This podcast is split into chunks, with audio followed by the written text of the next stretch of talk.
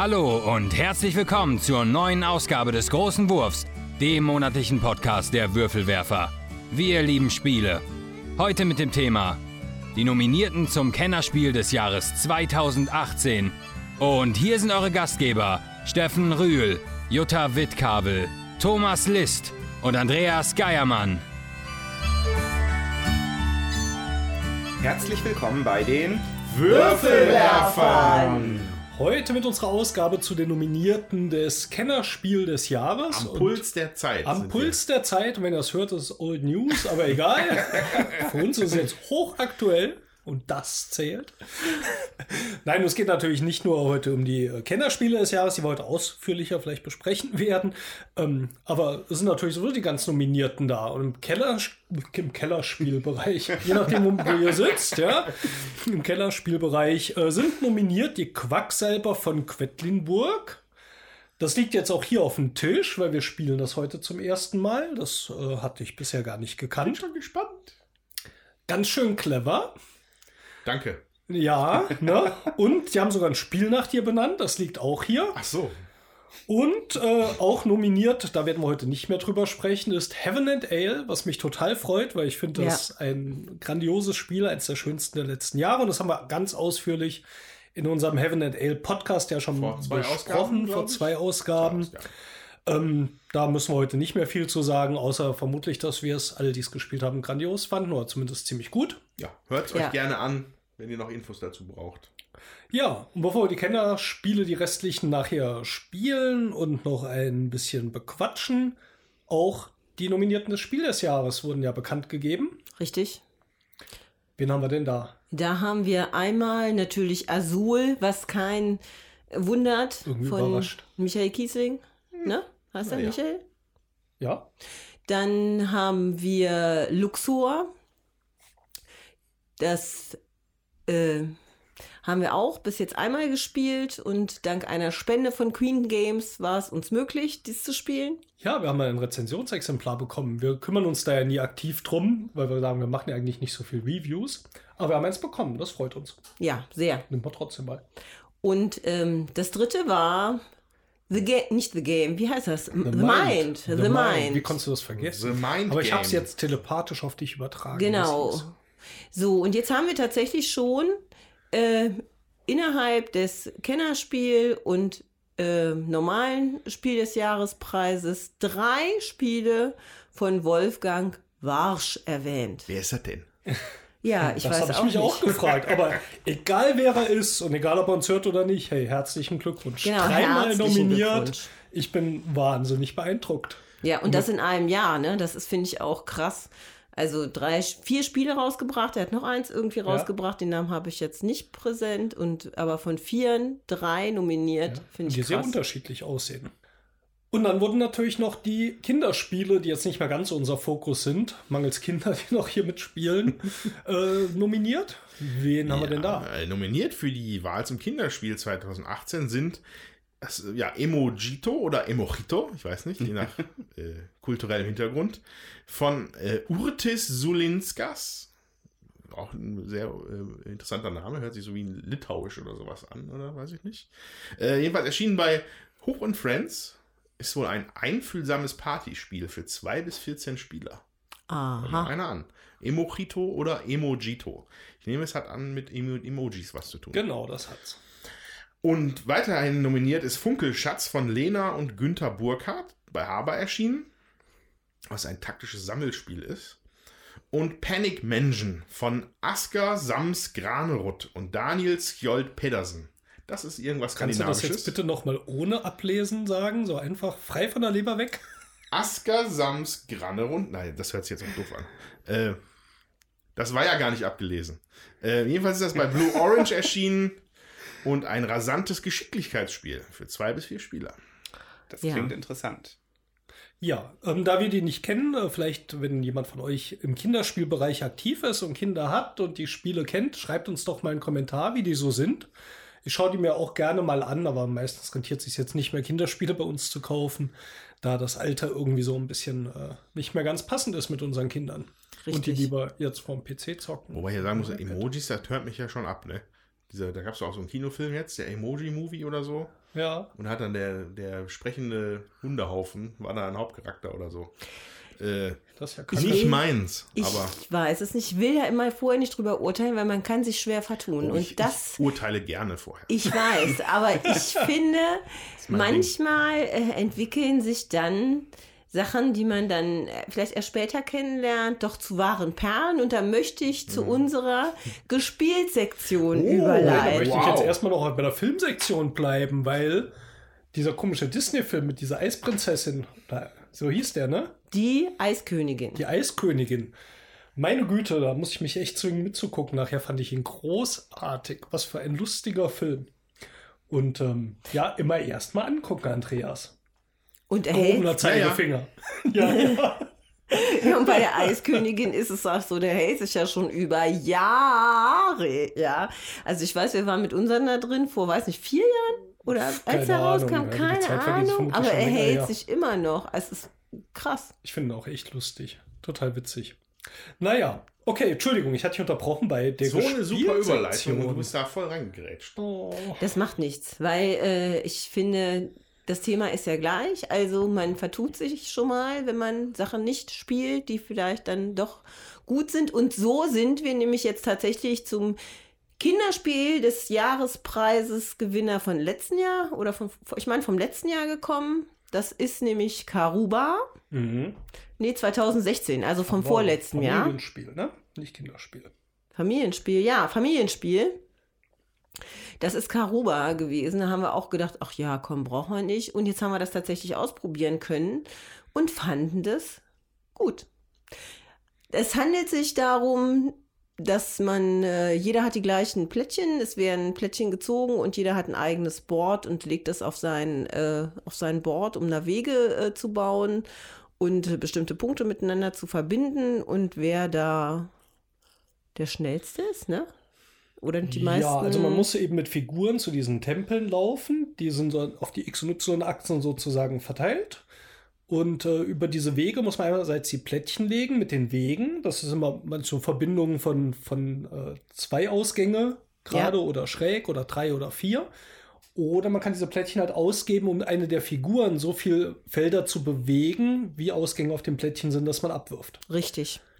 Und man muss eben dann diese Figuren äh, zu diesen unterschiedlichen, also vom Start Tempel zu dem Tempel äh, eben bewegen. Und da gibt es zwischendurch noch Diamanten, die man aufsammeln kann. Oder eben nicht. Und äh, die zählen zum Schluss halt auch noch Punkte.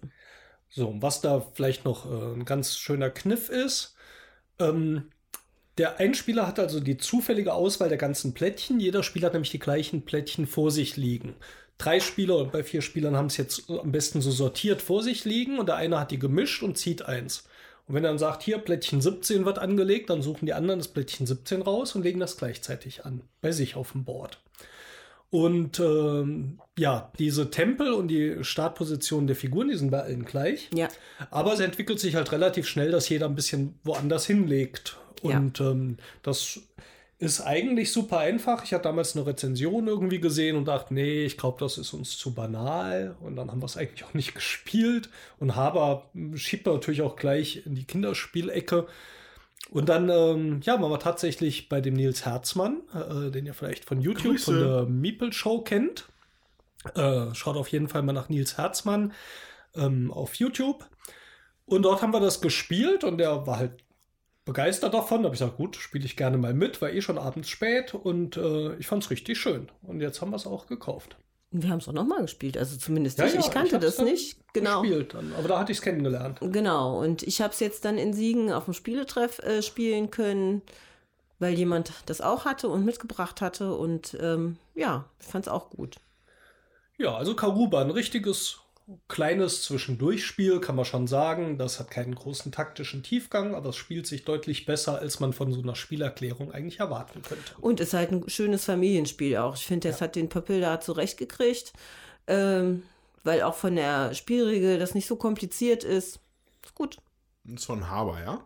Das ist von Haber aus dieser Familienspieledition. Die haben ja 2016 angefangen, da diese Familienspiele rauszugeben und hatten dann eben dieses Karuba von, äh, Rüdiger Dorn. Rüdiger Dorn, Dankeschön. Und hatten auch vom äh, Kies Kiesling und Kramer, meine ich, dieses Abenteuerland rausgegeben. Und dann gab es, ich glaube, noch eins, aber ich weiß nicht mehr Gab noch genau. ein drittes, es ja. gab drei. Und ähm, ich finde auch, ich finde das gut, dass die sich da in diese Familienspielrichtung auch weiter bewegen. Man merkt, das sind schon auch Spiele, ja, die, sag ich mal, für den roten Pöppel zum Teil echt angemessen sind. Also sie sind nicht übermäßig kompliziert, aber sind auch nicht äh, banal. Und das ist schon ganz gut. Ja, also ich, also ich habe das gar nicht so mitgekriegt mit Haber. Also ne, Haber ist dann für mich immer der erste Obstgarten und sowas. Äh, was ja eigentlich schöne Kinderspiele sind.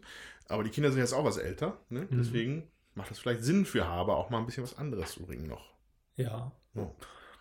Ich denke auch bei Haber, ähm, ja, dieses, dieses Image erstmal loszuwerden, ist vielleicht dann erstmal ein bisschen schwierig, weil Haber natürlich für diese Kinderspiele steht, aber auch immer, finde ich, für sehr schönes Material. Ja, hochwertig. Und ich glaube, dieses, diesen einfachen Ansatz, den die ihren Kinderspiel natürlich drin haben, das rüber zu retten in die Familienspiele, ist gut, gerade wenn man auf mal so ein Pöppel schielt, was man sich ja darf und muss als Verlag.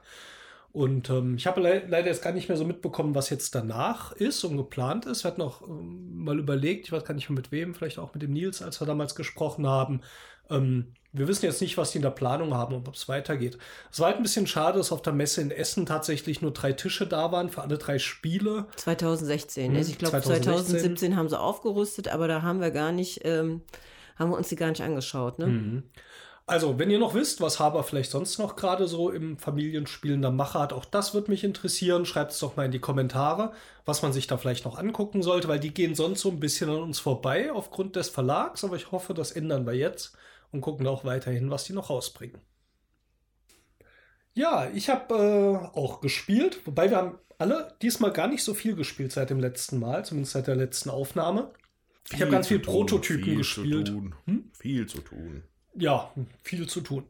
Ähm, ne, viel Prototyp haben wir gespielt und dann haben wir aber hier noch ein Spiel ausgepackt, das hat Jutta gebraucht, irgendwo gefunden von Uwe Rosenberg, schon älter. Da horche ich ja direkt auf. Ja, und das Sicher. heißt Bali. Schattenspiele der Macht ist bei Kosmos erschienen in einer wirklich schönen Packung, weil die so länglich ist. Das sieht so, also wenn ihr diese quadratischen normalen Spielepackungen kennt, dann sieht das so aus, als wäre das so das halbe Format ungefähr davon. Ja, stimmt. Und äh, finde ich ganz originell. So, das hatte ich äh, mit Tommy und seiner Frau Lisa gespielt. Und mit Jutta. Und Jutta, du warst auch dabei. Ich Stimmt, war du kamst tatsächlich dazu. dabei. Ja. Aber im einen Spieletag warst du nicht dabei, als wir gespielt haben. Genau, wir waren zu viert. So, bei Bali werden vier Inseln ausgelegt. Und um jede Insel werden vier Kartenstapel ausgelegt, für jeden Spieler eine. Ein Stapel. Ähm, und man kämpft um Positionen auf diesen Inseln. Da gibt es nämlich zwei Figuren, einen Priester und einen Häuptling oder sowas. Die muss man auf Ja. seine Seite ziehen bei diesen Inseln, indem man aus der Hand Karten spielt, die ja ähm, unterschiedliche Sachen bewirken können. Zum Beispiel so ein bisschen Handmanagement, dass man Karten aus der Hand auf verschiedene Stapel dieser Inseln legen muss. Weil man hat immer auf der Insel, wo man gerade aktiv spielt, da ist so ein Marker drauf. Den Stapel nimmt man auf die Hand. Und wenn der Marker auf eine andere Insel wechselt, wird dort eventuell gewertet. Dann legt man die Karten wieder vor die Insel, wo sie waren und hebt von der neuen Insel die Karten auf. Das war so grob, was man da macht. Ja. Da gab es noch so Kriegerkarten. Also immer so Genau. ein aktiver Spieler spielt eine Karte aus und sagt, was er machen will. Und die anderen können dann mitziehen, wenn sie auch so eine Karte haben. Oder können auch manchmal seinen Zug beenden, wenn sie mehr von dieser Karte irgendwie vor sich zeigen. Da gab es noch mehr Krieger. Weißt du noch, was die gemacht haben, Tommy? Ja, also ich meine, das Ziel des Kriegers war es ja im Prinzip, die Kontrahenten von der Insel zu vertreiben. Richtig. Im, im Wenn die keine Idealfall. Krieger hatten, mussten die rausgehen und ihre Karten wieder abgeben. Ja. Genau. Und dann, also ich meine, letztendlich versuchte man ja dann durch, also es, es gab zwei Karten, jetzt frag mich nicht, wie die heißen, aber Ja, so mit denen Priester konnte man quasi eine Herausforderung Priester starten. Priester, äh, Priester und Priester und Fürst, so Fürst, ja. hießen die Karten auch richtig, genau. Und als aktiver Spieler muss, konnte man dann eine davon spielen. Wenn man jetzt zum Beispiel den Priester spielte, dann war das quasi eine Herausforderung, wer hat die meisten Priesterkarten. Noch auf Und- der Hand, genau. Genau, noch auf der Hand und derjenige bekam dann halt die Priestermacht für diese Insel. Genau, und darum ging es eigentlich, diese Priestermacht und diese ähm, Fürstenmacht auf der Insel zu haben, damit, wenn der Spielzug das nächste Mal ähm, auf diese Insel geht, also das, das Bötchen, was sich da von Insel zu Insel bewegt, um dann direkt ähm, Punkte zu kriegen. Nee, nicht ganz. Also wenn du beide vereinst, gab es, glaube ich, dieses, äh, diese drei Punkte fix. Ja. Und man konnte auch werten, wenn man, aber auch schon, wenn man einen von beiden hat und Ja. dann diese Figur dahin wandert auf diese, diese Inseln. Ja, ähm, wie fand ich's? Ich fand's grottig. Ich fand's, es klang so schön und äh, ähm, erstens ist es ein Memory-Spiel und da ich schon meistens nicht mal weiß, was ich vor 20 Minuten zum Frühstück gegessen habe, ist das Und immer du eine weißt nicht mal besondere mehr, dass du das genau das gleiche im letzten Podcast auch schon gesagt ja, das Weißt kann sein, weiß ich, aber das ist ja auch schon lange her.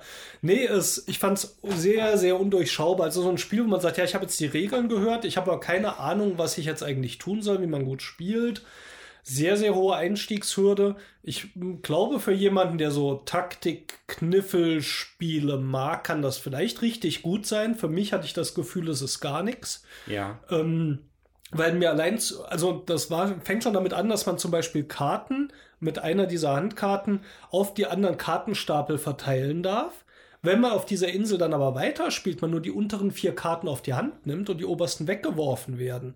Das heißt, die, die man zuletzt draufgelegt hat, die können dann auch einfach sinnlos gewesen sein, Ja. wenn es mehr als vier Karten sind. Und da waren so viele Sachen mit ins Kalkül zu ziehen, dass ich nachher dachte, äh, ich weiß gar nicht, was ich tun soll. Und wenn ich was irgendwie versucht habe, hatte ich auch das Gefühl, ich habe null Kontrolle drüber, was da passiert. Ich glaube nicht, dass es so ist, aber ich glaube, der Aufwand, mich da reinzudenken, dazu reizt es mich einfach viel zu wenig. Also ich fand es halt dadurch zäh, ne? Also man muss sozusagen zwei, drei Züge vorausplanen. Man muss gucken, wo geht das Schiff hin. Man hat aber nicht immer diese äh, Karte auf der Hand, damit man das Schiff, sag ich mal, bewegen kann oder jemand anders kann einem das auch noch zunichte machen. Dann muss man sich überlegen, okay, wie will ich laufen, damit ich überhaupt eine Wertung zustande kriege, damit ich dann diese Wertungsplättchen äh, Plättchen da auch kriege. Die sind, das haben wir vergessen zu erzählen, die sind von zwei bis sieben aufgebaut und man nimmt von unten nach oben. Und äh, das, also es zieht sich auf der einen Seite, also und äh, ja, diese, diese mega vorausplanbar Notwendigkeit, die sich dann noch nicht mal unbedingt erfüllt, Ja. das macht es dann ähm, schwierig und zäh. Und ich glaube, das Spiel ist ja schon etwas älter, ich meine von 2002. Hm, so ungefähr, ja. Und das merkt man einfach auch. Ne? Wir sind jetzt 16 Jahre später. Und ähm, ich glaube, das war zu dem Zeitpunkt bestimmt innovativ und auch so ein, so ein Brainburner, der vielleicht auch gut angekommen ist. Also wenn man da bei Boardgame Geek guckt, der hat das irgendwie noch 6,8 oder 6,9.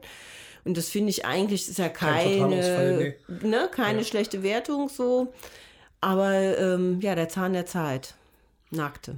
Ja, man muss vielleicht fairerweise dann auch sagen, dass wir jetzt wirklich nur eine Partie ge gespielt haben und die noch nicht mal zu Ende gespielt haben, weil Ja, es uns wirklich, ja. weil es uns wirklich zu zäh war. Und ich, ich muss sagen, ich sehe zumindest die Option, dass sich in dem Spiel vielleicht noch mehr entwickeln kann, wenn man es häufiger spielt. Aber also für mich persönlich war jetzt der Reiz auch gar nicht so groß, es nochmal zu spielen. Wir hatten ja nach unserem Stichspiel-Podcast auch eine lange E-Mail bekommen, wie man richtig Tischu spielt. Das war ja super, haben wir das letzte Mal auch vorgelesen. Vielleicht gibt es ja Leute draußen hier, die Bali kennen und mögen und sagen, Jungs, ihr habt was komplett verpasst oder ähm, wo da der Reiz darin ist. Weil ähm, ich muss allein sagen, vom Autoren Uwe Rosenberg wüsste ich jetzt nicht viel Spiele, wo ich wirklich sagen würde, die funktionieren für mich nicht. Ja, ich mag vielleicht nicht alle, aber die sind alle irgendwie gut. Ich denke auch, dass Bali hat vielleicht seine Stärken. Wo seht ihr die, falls ihr das kennt? Das würde mich sehr interessieren. Ähm, warum spielt ihr Bali? Was macht euch daran Spaß? Und vielleicht kommt da noch mal eine andere Perspektive dran. Wie Tommy richtig sagte, wir haben es ja nur einmal gespielt. So, und dann gab es ja letztes Jahr eine neue Auflage, also ein Spiel, was rausgekommen ist, 2017, was auch Bali heißt. Das hat mit dem Bali von Uwe Rosenberg nichts zu tun, sondern dieses Bali, was letztes Jahr rausgekommen ist, ist von Klaus-Jürgen Wrede und eine Neuauflage von Rapa Nui, was ganz lange ausverkauft war, was, glaube ich, ein Zweispielerspiel ist, was schön sein soll. Ich weiß es nicht. Auf jeden Fall haben wir es nicht. Wir haben es auch nicht gespielt und ja. Sollte man aber nicht verwechseln, das ist ein super Hinweis, ähm, wenn wir über das Bali sprechen. Und wir haben eben nochmal geguckt, es gab sogar schon ein Bali 1954, aber ich nehme an, das ist nirgends mehr zu kriegen. Keine Ahnung, Hm. was das war. Vielleicht gibt es einfach zu wenig Spielenamen. Ähm, ja, ich habe eigentlich wahrscheinlich für unsere Verhältnisse sogar eher viel gespielt. will ich nur ganz kurz erwähnen, mit unserer Exit-Runde haben wir das nächste Spiel gespielt, nämlich die Burg. Also ich mit, mit diesen äh, Adjektiven komme ich durcheinander. Geheimnisvoll, vertrackt, verborgen, wie auch immer es heißen mag, auf jeden Fall das mit der Burg. Und das hat uns bisher mit Abstand am besten gefallen. Ach. War ganz, ganz toll.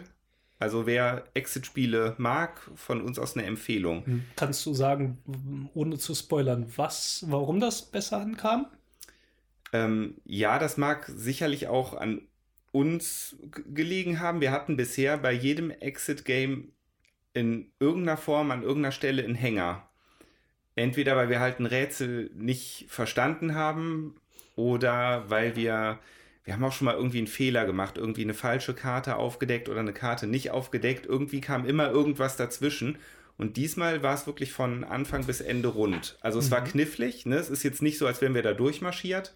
Ähm, aber es hat, hat für uns absolut rund funktioniert. Obwohl es vom Schwierigkeitsgrad her, glaube ich, auf dem höchsten Schwierigkeitsgrad angesiedelt ist. Ja, also ich glaube, diese Burg ist, glaube ich, also die geheim, ich denke sie mal, die geheimnisvolle Burg, ich weiß es auch nicht, Nee, ist, glaube ich, äh, das ist eine Burg. Ist, glaube ich, aus dem zweiten Wurf von diesen Spielen. Ne? Da war aber erstmal das erste Set. Mhm. Von dem zweiten Set haben wir persönlich nur den Orient Express. Mhm. Den heben wir uns aber noch ein paar Wochen auf, bis wir im Urlaub sind. Die spielen wir nämlich im Urlaub. Und äh, ich glaube, das ist dann, das ist das, das mit dem höchsten Schwierigkeitsgrad. Diese Ah, Burg ja. war nochmal ein, ein drunter. Ja, das würde mich nämlich jetzt interessieren, wie hoch der Schwierigkeitsgrad da war. Weil die haben ja jetzt mit der zweiten Edition dann ähm, äh, da auch Schwierigkeitsgrade dran geschrieben. Also, und da kann man ja dann, äh, kann man dann ersehen, ähm, Ja. ob das ein bisschen leichter ist oder nicht. Ne? Also ich weiß nicht, ob das jetzt nochmal jemand checken kann, aber ich meine nämlich, ich hätte vorher nachgeguckt und es wäre der, der höchste Schwierigkeitsgrad gewesen bei der Burg, aber auch da mag ich mich täuschen. Das Also wir würde ich jetzt dürfen nicht eigentlich gar nicht drüber sprechen, weil es nämlich die verbotene Burg. Ah, Was machen wir denn jetzt da? Und der Level, ich gucke gerade mal. Internet ist mein Freund, zumindest wenn es WLAN mal ein bisschen schneller Vier wird. von fünf. Level Profis. Also Ja, es also- klingt schon nicht ganz einfach. Vier Ja. von fünf Punkten hat es auf dieser Skala hier auf der Box, die ich hier sehe. Äh, war dann sicherlich schon ganz knifflig. Ah, diese, also diese Punkt, also die Punktewertung, das kenne ich gar nicht. Ich hatte da jetzt Ja, auch. ich habe hier die englische Box, ich weiß nicht, Ach so, wie das ah, anders ist. ja. Also ich, ich glaube, ich hatte irgendwas gelesen, dass es Einstieg, Experte und Profi gibt Mhm, ich oder glaube irgendwie auch, sowas. Ja. Das ist Profi. Mit vier jetzt auf von der fünf Box, ist es Punkten. mit vier bis fünf. Wie auch immer, also war offensichtlich Knackig. nach Einschätzung Und- von gut. Kosmos knifflig. Ja, ja, aber wie gesagt, also für uns bisher das Beste, e- einfach weil es halt rund lief. Wir hatten halt so in einem hatten wir mal ein Rätsel drin, das wir wirklich vollkommen unlogisch fanden persönlich, aber ich glaube, da hat jeder so unterschiedliche Erfahrungen und äh, Empfindungen, was jetzt gut funktioniert und was nicht. Aber ja, für uns, wie gesagt, bisher das rundeste, die verbotene Burg. okay. Guck mal einen an und ich erzähle hier einen, und aber im Englischen ist der Tote im Orient Express nur zweieinhalb Punkte. Ja, siehst du mal. Vier. Also, Dann müsst ihr da ja eigentlich jetzt müssen wir ja durchmarschieren. durchmarschieren. Ne? Ja, Wahrscheinlich nicht. Ich bin, Die ich hängen da nämlich regelmäßig bei den Dingern. Ich bin gespannt. Kannst du ja dann beim entsprechenden gespielt mal drüber berichten. Sind Oh Exit je. Games eigentlich jetzt noch so der Hype? Kriegt ihr da was mit? Ihr spielt hier immer noch, höre ich mal so raus, ne? Ich glaube tatsächlich, dass sich das relativ, ja, ich will jetzt nicht sagen etabliert hat, aber es gibt auch alle möglichen Ausprägungen davon jetzt. Zum Beispiel auch dieses Exit-Tagebuch, Ja. was wir jetzt letztens gesehen haben, ne? wo du Ja. mit so QR-Codes und so einer App arbeitest. Hm? Ähm, ob sie die jetzt so wahnsinnig verkauft haben, weiß ich nicht. Nee, glaube aber schon, dass sich das da ordentlich gelohnt hat. Also ich Oh, glaube, dass sicher, ja. Ich glaube, das trägt sich. Also es gibt genug Leute, die so Spiele mögen und ähm, die jetzt auch, sag ich mal, durch diesen Hype vor drei Jahren, zwei, Jahren, Jahren, 2016 war das. äh, dann auch darauf gekommen sind und die Sachen eben auch gerne spielen, aber man kann, darf ja auch nicht spoilern. Ne? Also man kann das ja nicht großartig irgendwie verbreiten äh, über die Social Media und, und besprechen, ja, weil dann spoilert man ja und das ist ja doof, aber ich glaube, es gibt eine große Fangemeinde, die das immer wieder spielt und ähm, ja, ich würde auch gern noch mal eins spielen. Ja, ich war irgendwie. gerade am überlegen. Unser, also für die, die die ganzen äh, Escape Games noch oder Exit Games gar nicht kennen, unser Podcast Nummer 14 hat sich mit dem Thema behandelt, haben wir drei sehr unterschiedliche 14 Folgen her. Ja, ist schon, hey, Hälfte von heute. Mhm. Äh, haben wir drei sehr unterschiedliche besprochen, nämlich, äh, weiß nicht mehr, wie sie Exit Games, aber jedenfalls also wirklich von diesen unterschiedlichen Linien. Ich glaube, es gibt ja inzwischen einige neue, wie Deckscape, die noch ein bisschen kleiner Ja. sind. Es gab dieses Unlock. Unlock, die wir auch jetzt alle noch gar nicht kennen, weil wir noch andere hier ungespielt liegen haben. Aber ich hätte auch noch mal Lust, sowas zu spielen. Vielleicht nehmen wir uns da mal auch mal ein paar neue vor oder packen noch ein paar alte aus und berichten noch mal drüber. Weil ich fand es eine schöne Erweiterung so vom Spielgefühl her. Waren sie halt immer sehr, sehr eigen. Das Ulkigste, was ich davon gesehen habe, war jetzt, glaube ich, dass du so mit deinem Handy und einer App dann so eine Art Virtual Reality Brille dir bastelst, also mit diesem Google äh, Paper, wie heißt denn das? Google Cardboard, Cardboard. ne? Also nach dem, mit dem Prinzip halt ein Escape Room dann in Virtual Reality machen kannst. Ja. Zählt, glaube Wow. ich, zu den es zu den großen mit den, aus, ist aus der Reihe mit den Schlüsseln, glaube ich, das Ding. Ah, ja, Norris. genau. Aber ich bin mir nicht sicher. Aber Doch, ich, ich, meine, bin das- ziemlich sicher, ich meine, mit der. Raumstation oder so, da gibt's dann, kann man mit so einer VR-Brille Ja, spielen. da gab es auf jeden Fall noch einige Produkte seit dem Jahr, als wir davor gesprochen haben. Ja, also ich glaube, es gibt auch, wie gesagt, es gibt Fans und äh, es verkauft sich, sonst gäbe es keine Erweiterungen und keine neuen. Und ähm, ja, Vielleicht sagt ihr schön. uns einfach mal Bescheid da draußen. Ist Escape Rooms, äh, Exit-Spiele bei euch noch ein großes Thema? Hat das nachgelassen? Spielt ihr es weiterhin gerne? Sagt uns mal Bescheid. Genau. Ja, ich habe dann noch gespielt ähm, Whistle Stop. Das war voll die Überraschung. Das Spiel gibt es leider nur auf Englisch bisher, muss man sagen. Ist aber nicht so dramatisch. Es liegt eine deutsche Spielanleitung bei und man äh, kann. Ähm, man muss seine, man hat äh, Loks, die muss man über Schienen auf die andere Seite bringen. In der Mitte des Spielfeldes sind nochmal so extra äh, Hexfelder, sag ich mal. Also das ganze Spiel ist über Hexfelder, die man in der Mitte hat man so eine, so eine Linie, die ist vorgegeben und den Rest muss man halt mit seinen Hexfeldern voll puzzeln, um dann ähm, auf die andere Seite zu kommen. Man hat immer drei Karten auf, die Hand, auf der Hand, also drei Hexfelder und eins legt man dann halt aus in seinem Zug und äh, bewegt sich da fort. Gibt unterschiedliche Möglichkeiten, Punkte zu sammeln. Man braucht dafür bestimmte Klötzchen, die man unterwegs einsammelt und ähm, unterschiedliche Möglichkeiten, noch Siegpunkte zu machen. Das wird jetzt irgendwie auch ein bisschen weit führen, das äh, alles auszuführen. Das ist ein relativ komplexes Spiel, sehr grübellastig, sag ich mal. Wirklich äh, auch auf dem Kennerniveau, würde ich sagen. Ich fände es großartig. Mir hat das total viel Spaß gemacht. Wir haben das jetzt zu dritt gespielt. Und ähm, ja, wir haben das Probe gespielt irgendwo und der Steffen hat es ähm, mitgespielt. Da will er bestimmt auch noch was zu sagen. Und er hat es eingekauft und das freut mich sehr. Genau, bei dem hatte ich so ein bisschen die Befürchtung, ich weiß nicht, wie lange es das gibt. Ich hoffe, es findet vielleicht auch einen deutschen Verlag nach dem Ersteindruck. Ist bei Bezier Games erschienen. Sagst du gerade nochmal den Autoren? Ja, der Autor ist, ich muss das Spiel mal gerade hier umdrehen, äh, Scott Caputo. Und ähm, ja, ich denke, wenn es uns weiterhin so gut gefällt, werden wir hier auch nochmal ausführlicher drüber sprechen. Whistle Stop Bezier Games hat mir auch sehr gut gefallen. Hat vor allem einfache Regeln. Man zieht halt Züge und dort, wo man landet, macht man Aktionen. Das heißt, das ist super schnell erklärt und trotzdem ist es halt richtig knifflig. Train das Placement. Ja, wie, Train Placement. wie der Steffen immer so schön sagt, äh, einfach zu lernen, äh, schwer zu spielen, also schwer zu meistern. Ja, das ist nicht von mir, muss man fairerweise sagen. Ja gut, ist ein aber das Begriff, ja. teilst du Mhm, häufig ja. dann mit äh, bei solchen Spielen und ich Das finde, hat's. das ist, ja, ist so. Ja, spannend. Spannend, spannend. Hm. Ja, alles erheblich spannender als meine Sachen. Ähm, von mir gibt es eigentlich nur ein kurzes Update, weil ich habe nicht wirklich was Neues, Interessantes gespielt.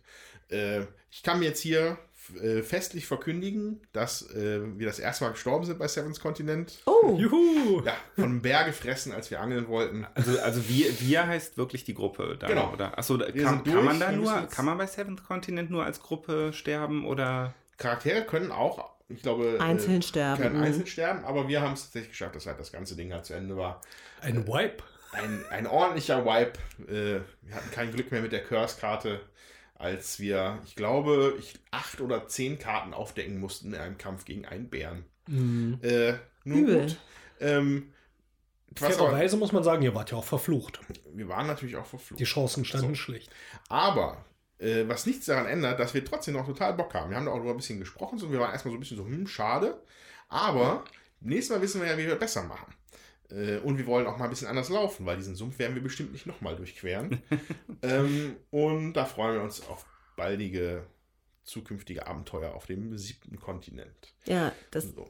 das finde ich halt auch spannend, ne, dass du erzählst, so, wir sind zwar gestorben, aber ich will jetzt nochmal anfangen. Ich will das besser machen, ich will da irgendwie anders laufen und ich will das äh, Ding zu Ende bringen so und Ja. Mhm. auch neue Erfahrungen machen und gucken, wo komme ich denn raus und so.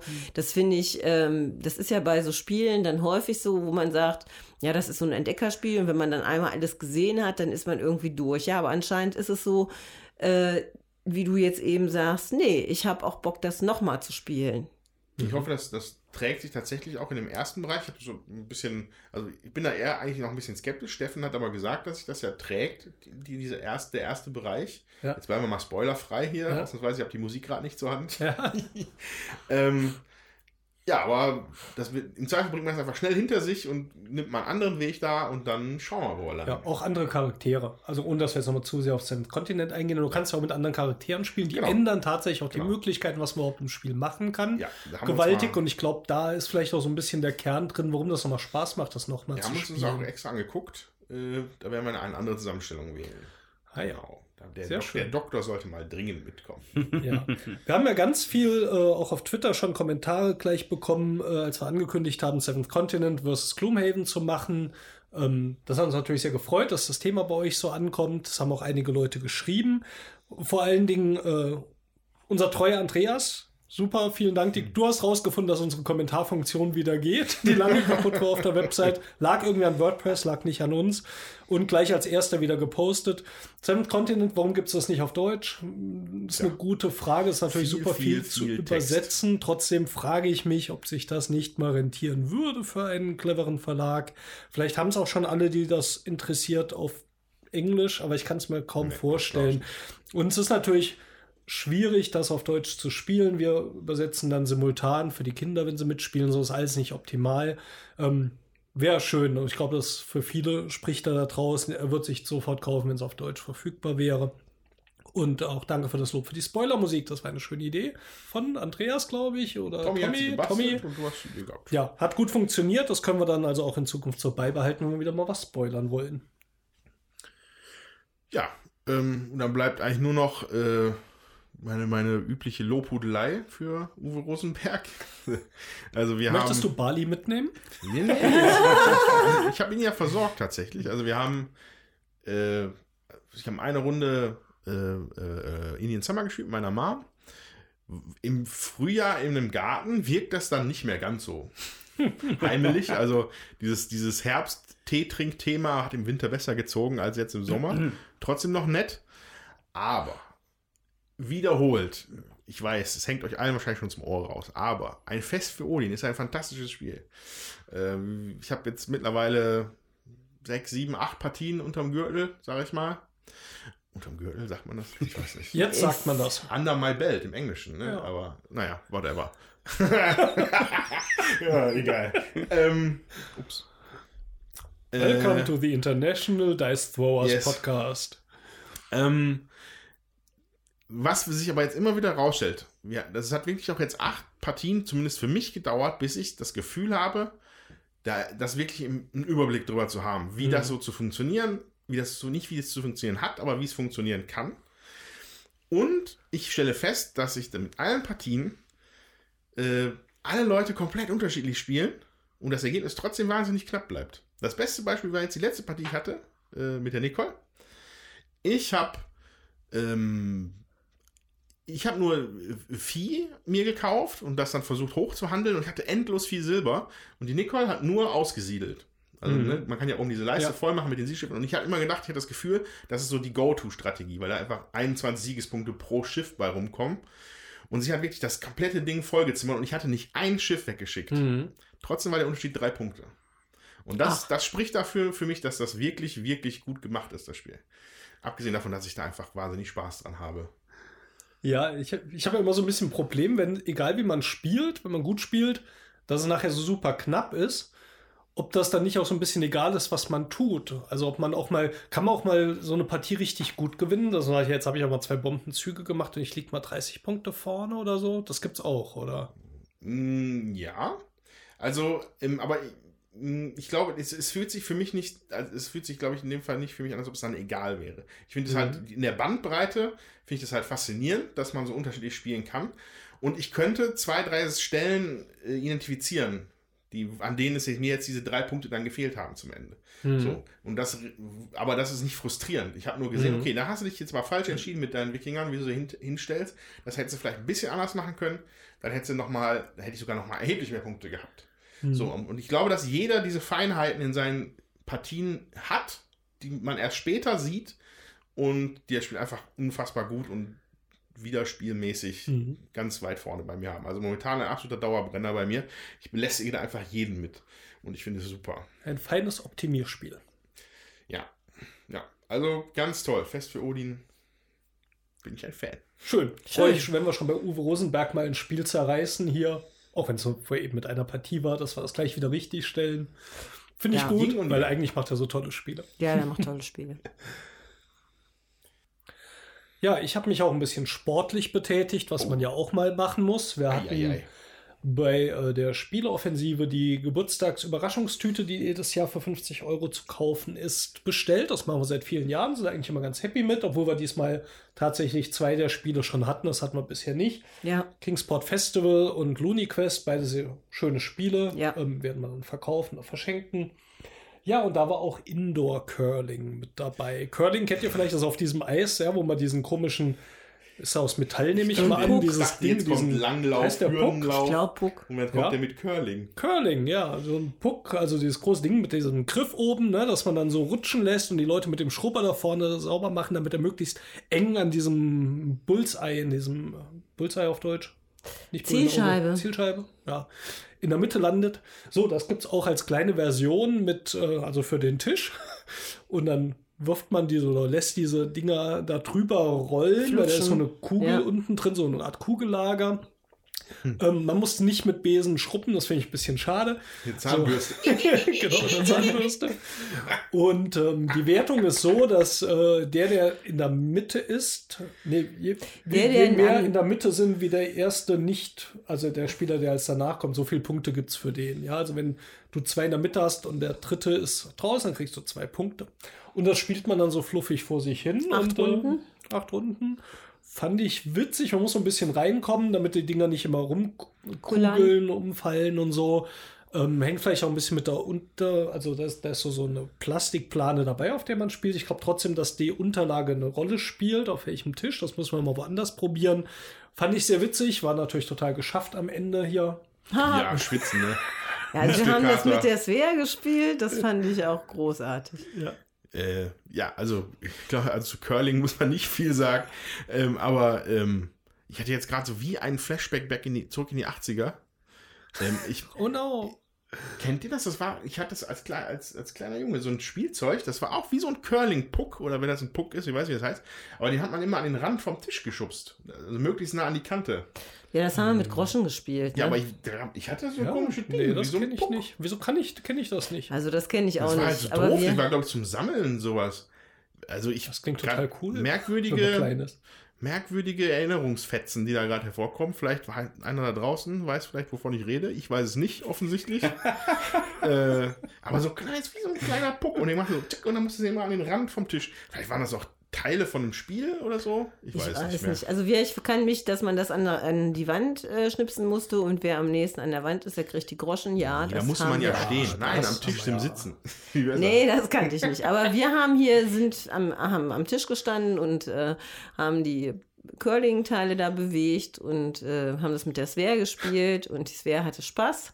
Also da merkt man wirklich, das ist nochmal so ein, äh, so ein Geschicklichkeitsfamilienspiel, was sicherlich kein Dauerbrenner ist. Also man kann das ein paar Mal hintereinander spielen. Aber äh, die Kids, also mit Kindern, äh, die haben dann auch Spaß dran. Man muss da gar nicht groß, es, es ist wirklich nur ein Geschicklichkeitsspiel und äh, man muss nicht großartig ähm, dabei denken, sag ich jetzt mal. Ja. Das macht dann auch Spaß. Es ist ein schönes Familienspiel und wenn das jetzt nicht in der Tüte gewesen wäre, muss ich sagen, das kaufen wir normalerweise nicht so Geschicklichkeitsspiele, weil Ach ja, ne, so ist eigentlich nicht mehr unser Ding, aber ähm, stellen wir dann doch immer wieder fest, wenn so ein Geschicklichkeitsteil da in der Tüte ist, dass es uns dann doch auch Spaß macht und auch den Kindern hauptsächlich meist, den meisten Spaß macht. Ja, Indoor Curling von Kosmos. Ja, ähm, nachdem ich ja eigentlich Exit schon nur ganz kurz anreißen wollte, versuche ich es jetzt nochmal mit zwei Spielen aus der Serie ähm, Wie fülle ich meinen Warenkorb so auf, dass ich keine Versandkosten zahlen muss. ähm, das eine ist Tides of Time, ein Zweispieler-Kartenspiel mit schönen großen dicken Karten, auf denen Gebäude abgebildet sind. Man spielt genau drei Runden. Jeder Spieler hat fünf Handkarten und man spielt immer eine aus. Dann wechselt, also tauscht man die Karten mit seinem Mitspieler, spielt wieder eine aus und so weiter und so fort. Also Drafting nennt man das ja, glaube ich, auf Neudeutsch. Ähm, auf den Karten sind größtenteils Symbole, da gibt es fünf an der Zahl. Und dann gibt es Wertungsregeln auf den Karten. Zum Beispiel, wenn ich ein Set aus Symbol A und Symbol B habe, bekomme ich drei Punkte und so weiter und so fort. Und jetzt versucht man sich natürlich, das so zusammenzubauen, dass man möglichst viele Punkte bekommt. Das ist auf jeden Fall das Ziel. Und Tides of Time, also die Geschichte ist quasi, dass man ähm, sich eine Zivilisation aufbaut und wenn alle Karten ausgespielt sind, wird halt gewertet. Halt anhand der Regeln, die man sich selbst halt ausgelegt hat. Und dann verschwindet die Zivilisation quasi wieder, außer ein Gebäude. Das ist quasi das Relikt der Vergangenheit, das darf man behalten. Ähm, das wird also in die zweite Runde mitgenommen. Ansonsten kommt eine Karte aus dem Spiel, drei kommen wieder auf die Hand und man zieht zwei neue, sodass man wieder fünf Karten hat. Und dann geht die zweite Runde im Prinzip von vorne los, so wie die erste, nur dass man am Ende dann halt sechs Gebäude ausliegen hat. Und das Ganze geht dann auch nochmal in eine dritte Runde. Ist ein ganz einfaches Spiel, man kann direkt losspielen, aber ich glaube es, man, also ich glaube nicht nur, man kann sich unglaublich das Gehirn verdrehen dabei. Und ähm, ich denke, dass es eine recht große Tiefe entwickeln kann. Oder? Ich weiß nicht, Steffen, du hast Also ich ja... es jetzt zum zweiten Mal gespielt. Wir haben es damals auf der Messe gespielt. Damals Genau. war es so, ja, kann man, muss man nicht kaufen. So haben wir dann auch gelassen. Hat es Ja. nicht angesprochen. Ähm, ich fand es so ganz nett. Ich habe es jetzt noch mal gespielt und ich fand es wieder ganz nett. Inzwischen steigert es dadurch schon auf, gefällt mir eigentlich ganz gut. Ähm, weil man in diesem Zwiespalt ist, es sind so wenig Karten, die man beachten muss, dass man genau sieht, was der Gegner hat. Und ich muss gucken, was ich habe. Und das heißt, man guckt, dass man dem anderen nichts hinlegt, womit er Punkte bekommt. Ähm, muss aber auch die Karten, von denen man weiß, die man ja weitergibt, im Auge behalten, weil da kommt eine weg und die wandert wieder zu mir. Das heißt, wenn ich jetzt irgend so eine Punktwertungskarte auslege, weiß ich schon, dann wird er mir vielleicht dann die Symbole wegnehmen und selbst Ja. die Karte ausspielen, die mir Ja. Punkte bringt. Es sei denn, er hat da was liegen, was für ihn besser ist, selbst die Punkte zu machen, als meine Karte wegzunehmen. So kann man sich da echt reindenken. Sind, glaube ich, nur 16 Karten oder Ja, so. ich glaube ne? auch, 16 Ja, Karten. Genau, also auf jeden Fall, also die Karten sind auf jeden Fall komplett ausgespielt am Schluss. Es Ja. bleibt keine übrig. Ja.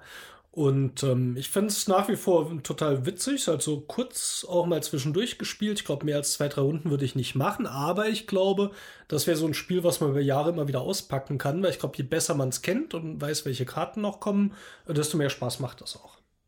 Ja, und da finde ich, zeigt sich das ja auch nochmal so, dass man wirklich so ein Spiel öfter spielen muss, bevor man wirklich das abschließende Urteil bildet. Ne? Also so ein Ersteindruck ist ja häufig ähm, ja prägnant erstmal und man sagt, es gefällt einem oder es gefällt einem nicht. Man kann sich vorstellen, nochmal zu spielen. Und wenn aber wir das Gefühl haben, wir, es ist nicht so prickelnd für uns, dann kaufen wir es erst gar nicht so. Und wenn wir dann die Möglichkeit haben, das doch bei jemand anders mehrfach noch auszuprobieren, dann stellt sich meistens doch heraus, äh, oder nicht meistens, aber schon mal heraus, ähm, dass es doch kein schlechtes Spiel ist, ne? Obwohl man nicht, obwohl wir dann gar nicht zugeschlagen haben, aber ich finde, man kann ja auch nicht jedes Mal zuschlagen. Mhm. Aber es ist natürlich auch für, sag ich mal, uns als Podcastmacher immer so eine Frage, ab wann sagt man sowas zu so einem Spiel und wie gefällt es einem. Ich hoffe, wir sind da weiterhin immer sehr deutlich, wie oft wir es gespielt haben, was ich da als ganz wichtig finde. Ja. Und äh, das kann, wie gesagt, auch dann sein, dass man ein Spiel am Anfang nicht toll findet, nachher toll findet. Deswegen reden wir auch immer gerne drüber. Ähm, der Andreas hat vorhin gesagt, oh, ich habe gar nicht so viel zu erzählen. Ich habe die ganze Zeit hier fest für Odin gespielt und mhm. habe ich dann auch gesagt, das ist doch super, weil dann weiß man, wie es nach sieben, acht Partien ist. Und das ist halt wieder einfach mal ein ganz anderes Bild. Oder ich erinnere mich vor ein paar Jahren, als hier von Queen Games das Kingdom Builder rausgab. Ja. erste, zweite, dritte Partie fand ich super. Und ab der vierten fand ich es total langweilig. Und das hat sich auch nicht mehr geändert bis zur achten, neunten Partie. Ähm, also manche Spiele muss man einfach mal so ein Update geben. Ich denke, wir sind hoffentlich ganz gut unterwegs, dass wir das dann über Podcasts verteilt machen, immer dazu sagen, wie oft wir was gespielt haben. Dann könnt ihr das auch so ein bisschen einsortieren, weil ja, manche Sachen wissen wir auch nicht beim ersten ja. Mal. Ja, also Tides of Time habe ich, glaube ich, jetzt vier, fünf Mal gespielt, mhm. würde ich sagen. Ja, würde ich nochmal mit dir spielen. Jederzeit wieder. Es ist ein Zwei-Spieler-Spiel, reines Zwei-Spieler-Spiel. Gefiel mir gut. Ja. Ja, und das zweite ähm, Spiel im Bunde oder im Warenkorb ist oder war Crazy Lab. Das haben wir zu dritt gespielt, Steffen. Da warst du nicht dabei, Jutta, ne? Ich war nicht dabei. Ne? Genau, also Lisa, Crazy. du und ich. Ja, das Crazy Lab, ein Stichspiel für drei bis fünf Spieler. Äh, ich habe es vor mir liegen, deshalb kann ich da auch jetzt die Autoren nennen. Georgio Morales und Jordi Gene. Hm, hm, hm. Vielleicht falsch ausgesprochen, das will ich nicht ausschließen. Auf jeden Fall ist das ganz schön crazy, das Spiel. Es gibt fünf verschiedene Farben, wenn ich mich nicht irre. Ja, genau, fünf verschiedene äh, Farben. Und alles gut? Ja, also es gibt fünf verschiedene Farben und jeder Spieler hat eine Plus- und eine Minusfarbe sozusagen. Dabei ist die Minusfarbe offensichtlich und die Plusfarbe geheim. Zusätzlich wechselt jede Runde die Stichfarbe. Also es ist ein Stichspiel. Es ist ein Stichspiel. Habe ich das noch gar nicht gesagt? Nee. Das ist natürlich eine wichtige Info. Es ist ein Stichspiel. Und man hat auf den Karten so, ja, Fässer mit Chemikalien, sage ich jetzt mal, halt Crazy Lab. Das kann ähm, eine, eine Farbe sein, ne? also die Füllung des Fasses, die kann aus einer Farbe bestehen, aber aus bis zu drei, wenn ich mich nicht irre. Ne? Ich, ja, ja, sein, ja. Ja, bis zu drei. Und man hat halt einen Zahlenwert. Und wenn jetzt meinetwegen ja, gelb die Stichfarbe für die Runde ist, dann spielt man halt Kartenreihe um. Gelb ist die Stichfarbe, wie gehabt. Je mhm. höher, desto besser. Jetzt muss man aber natürlich darauf achten, dass man möglichst Stichfarbe in seiner Plusfarbe bekommt, die für die anderen Spieler halt geheim ist. Aber die anderen Spieler können natürlich auch versuchen, demjenigen, der wahrscheinlich den Stich bekommen wird, äh, die Minusfarbe reinzubuttern ich weiß nicht, also das Spiel, wir haben zwei Runden gespielt, es hat uns echt das Gehirn zermartert, aber wir sind nicht auf den grünen Zweig gekommen, mhm. wie es wirklich laufen könnte, oder? Ja, es war also gar nicht einschätzbar, war so mein Empfinden. Ja. Ähm, es war, wie gesagt, ganz originell, dass Karten halt mehr als eine Farbe haben können, aber nicht müssen. Ja. ja. Wir haben so zwischen eins bis drei Farben. Ähm, aber da irgendwie was Vernünftiges mitzuspielen, ist mir nicht gelungen. Ich wüsste auch nicht wie. Ähm, es ist einfach Chaos gewesen so. Ja, ja. ja. Also das, das war auch mein Eindruck. Wie gesagt, waren jetzt auch nur zwei Runden, aber ja, weiß ich nicht, ob es nochmal eine dritte geben wird. Kann, muss aber nicht. ja. Also Tides of Time, von mir den Daumen hoch, Crazy Lab. Naja, eher, eher nicht so ein großer Wiederspielwert. Ja. Ja, dann haben wir doch noch einiges zu berichten gehabt von unseren äh, Spielen der letzten Wochen. Nicht wenig, also wenig zwar gespielt, aber trotzdem aussagekräftig. Und jetzt, ja, stürzen wir uns natürlich auf die beiden verbleibenden Kennerspiel-Nominierten des Jahres. Beide von Wolfgang Warsch. Wolfgang Warsch. Das finde ich immer noch grandios. So, in der großen Packung haben wir hier die Quacksalber von Quedlinburg. Über den Titel könnte man jetzt vermutlich auch lange reden und mal gespannt, wie es auf Englisch dann heißen wird, wenn es irgendwo rauskommt. The Quacksalber of Quedlinburg. Äh, und ich bin mal gespannt, ob dieser Titel, der irgendwie doch einigermaßen lustig ist, auch zum Spiel passt. Wir haben es ausgepöppelt, hier liegt eine ganze Menge Material. Super schön grafisch schon mal anzugucken. Also in so einer Comic-Grafik, Comic-Mittelalter-Grafik. Ja. Äh, sieht schon mal wirklich ganz ansprechend aus und macht auch Lust, jetzt mal die Regel zu schnappen, um mal zu gucken, wie wir das gleich spielen. Ja, aber dann äh, ist jetzt ja der Zeitpunkt, mal über Wolfgang Warsch zu reden, ja. Genau. Also mit einem Wurf drei nominiert, drei Nominierungen Ja. für verschiedene, zwei verschiedene Kategorien. Hut ab. Ja, also wüsste ich jetzt nicht, dass das schon mal vorgekommen ist. Bin Ich weiß auch nicht. aber So genau gucken wir uns ja dann auch die Ludografie von Spiel des Jahres nicht an. ja, aber ich glaube, in den letzten Jahren bin ich ziemlich sicher, gab es das nicht. Also wenn dann Mhm. vermutlich in den 80ern und 90ern, keine Ahnung. Ja, äh, die Ludografie von Wolfgang Warsch ist jetzt auch nicht so lang, tatsächlich. Äh, also wir haben jetzt hier dann, ich habe mal gerade mal, ne, also Gruß an die Brettspielbox. Ich habe mal so ein Interview quer gelesen, was, was die Brettspielbox mit dem äh, Autoren gemacht hat vor zwei Monaten oder sowas. Mhm. Äh, und vor diesem Wurf von den Spielen, also vier Spiele sogar, sind am Start. Ne? Also äh, äh, Quacksalber von Quedlinburg, ganz schön clever. Illusion und The Mind. Mhm. Illusion kannte ich jetzt nicht, weiß ich, habe noch nichts von gehört, aber also die ersten beiden sind bei Schmidt erschienen, die letzteren beiden beim Nürnberger Spielkartenverlag. Mhm. Und das muss man erstmal schaffen. Vier in einem Jahr und da, deswegen wurde er auch interviewt. Äh, davor hat er nur zwei gemacht. Und zwar Nämlich? bei Zoch hat er Dream Team raufgebracht, rausgebracht. Ah, ja. Dream Team auf einer Wellenlänge. Und Schattenmeister bei Piatnik hat er rausgebracht. Also Mhm. sagt mir nichts. Mir auch nicht. Ähm, und jetzt ist er am Start. Hier. Ja, dann werden wir gleich mal gucken, wie er da am Start ist, würde ich sagen. Im Interview spricht er auch davon, dass er mit einem alten Bekannten von unserem Podcast, und zwar Alexander Pfister, bekannt ist. Ach, Äh, die beiden kennen sich wohl seit 2016 und haben seitdem einen Autorenstammtisch in Wien, den sie organisieren zusammen. Und da ist natürlich dann auch, äh, da wird sicherlich einiges an Know-how Know rumgereicht. Ja, Ähm, ja, ganz interessant. 38 Jahre mal, alt der Mann. Also eigentlich mein Alter. Ich habe noch keine vier Spiele draußen, aber man arbeitet ja dran. äh, interessanter Typ. Aber jetzt bin ich natürlich auch auf seine Spiele mal gespannt. ja dann würde ich sagen, stürzen wir uns doch mal rein nach Quedlinburg. Gibt es Quedlinburg? Wo liegt ja klar, Quedlinburg? das ist in Osten, ich meine in Thüringen. Und gibt es da auch Quacksalber? Ja, Quacksalber gab es doch schon immer, oder? Okay. Ja. dann bis nachher.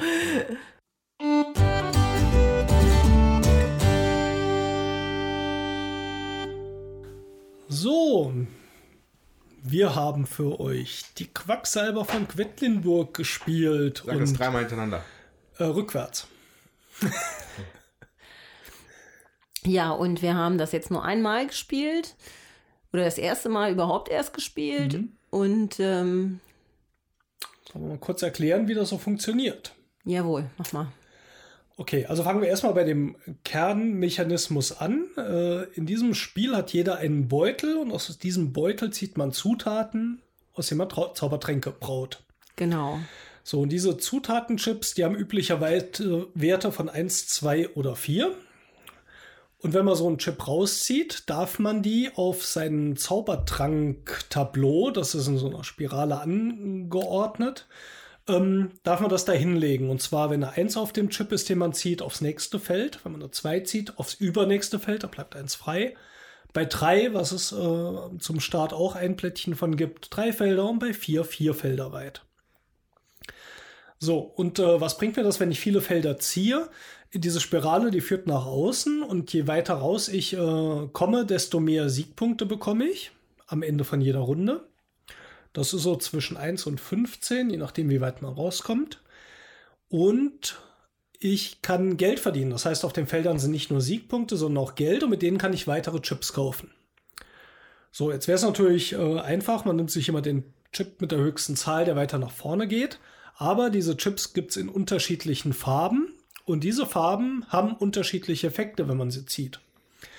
Diese ganz normalen Chips sind erstmal ähm, die Kürbis-Chips. Da darf man ein Feld, also es sind Einer-Chips, die legt man hin, die haben keinen negativen Effekt und danach zieht man, wenn man möchte, das nächste Blättchen aus dem Sack. Man kann nämlich jederzeit aufhören. Warum sollte man das tun? Ganz am Anfang hat man schon äh, mehrere Knallerbsen in dem Sack. Das sind Plättchen mit den Werten 1, 2 und 3. Und der Trank, den man braut, der explodiert, wenn man mehr als sieben Punkte an Knallerbsen zieht. So, ähm, wenn der Trank explodiert, hat man ein paar Nachteile. Es ist jetzt nicht so, als ob man gar keine Punkte kriegt. Ähm, aber ich hatte eben gesagt, auf den Feldern gibt es sowohl Siegpunkte, die man bekommt, als auch ein, ein Geld, mit dem man neue Plättchen kaufen kann. Wenn eine Trank explodiert, muss man sich für eins von beiden entscheiden. Ansonsten darf man beides machen.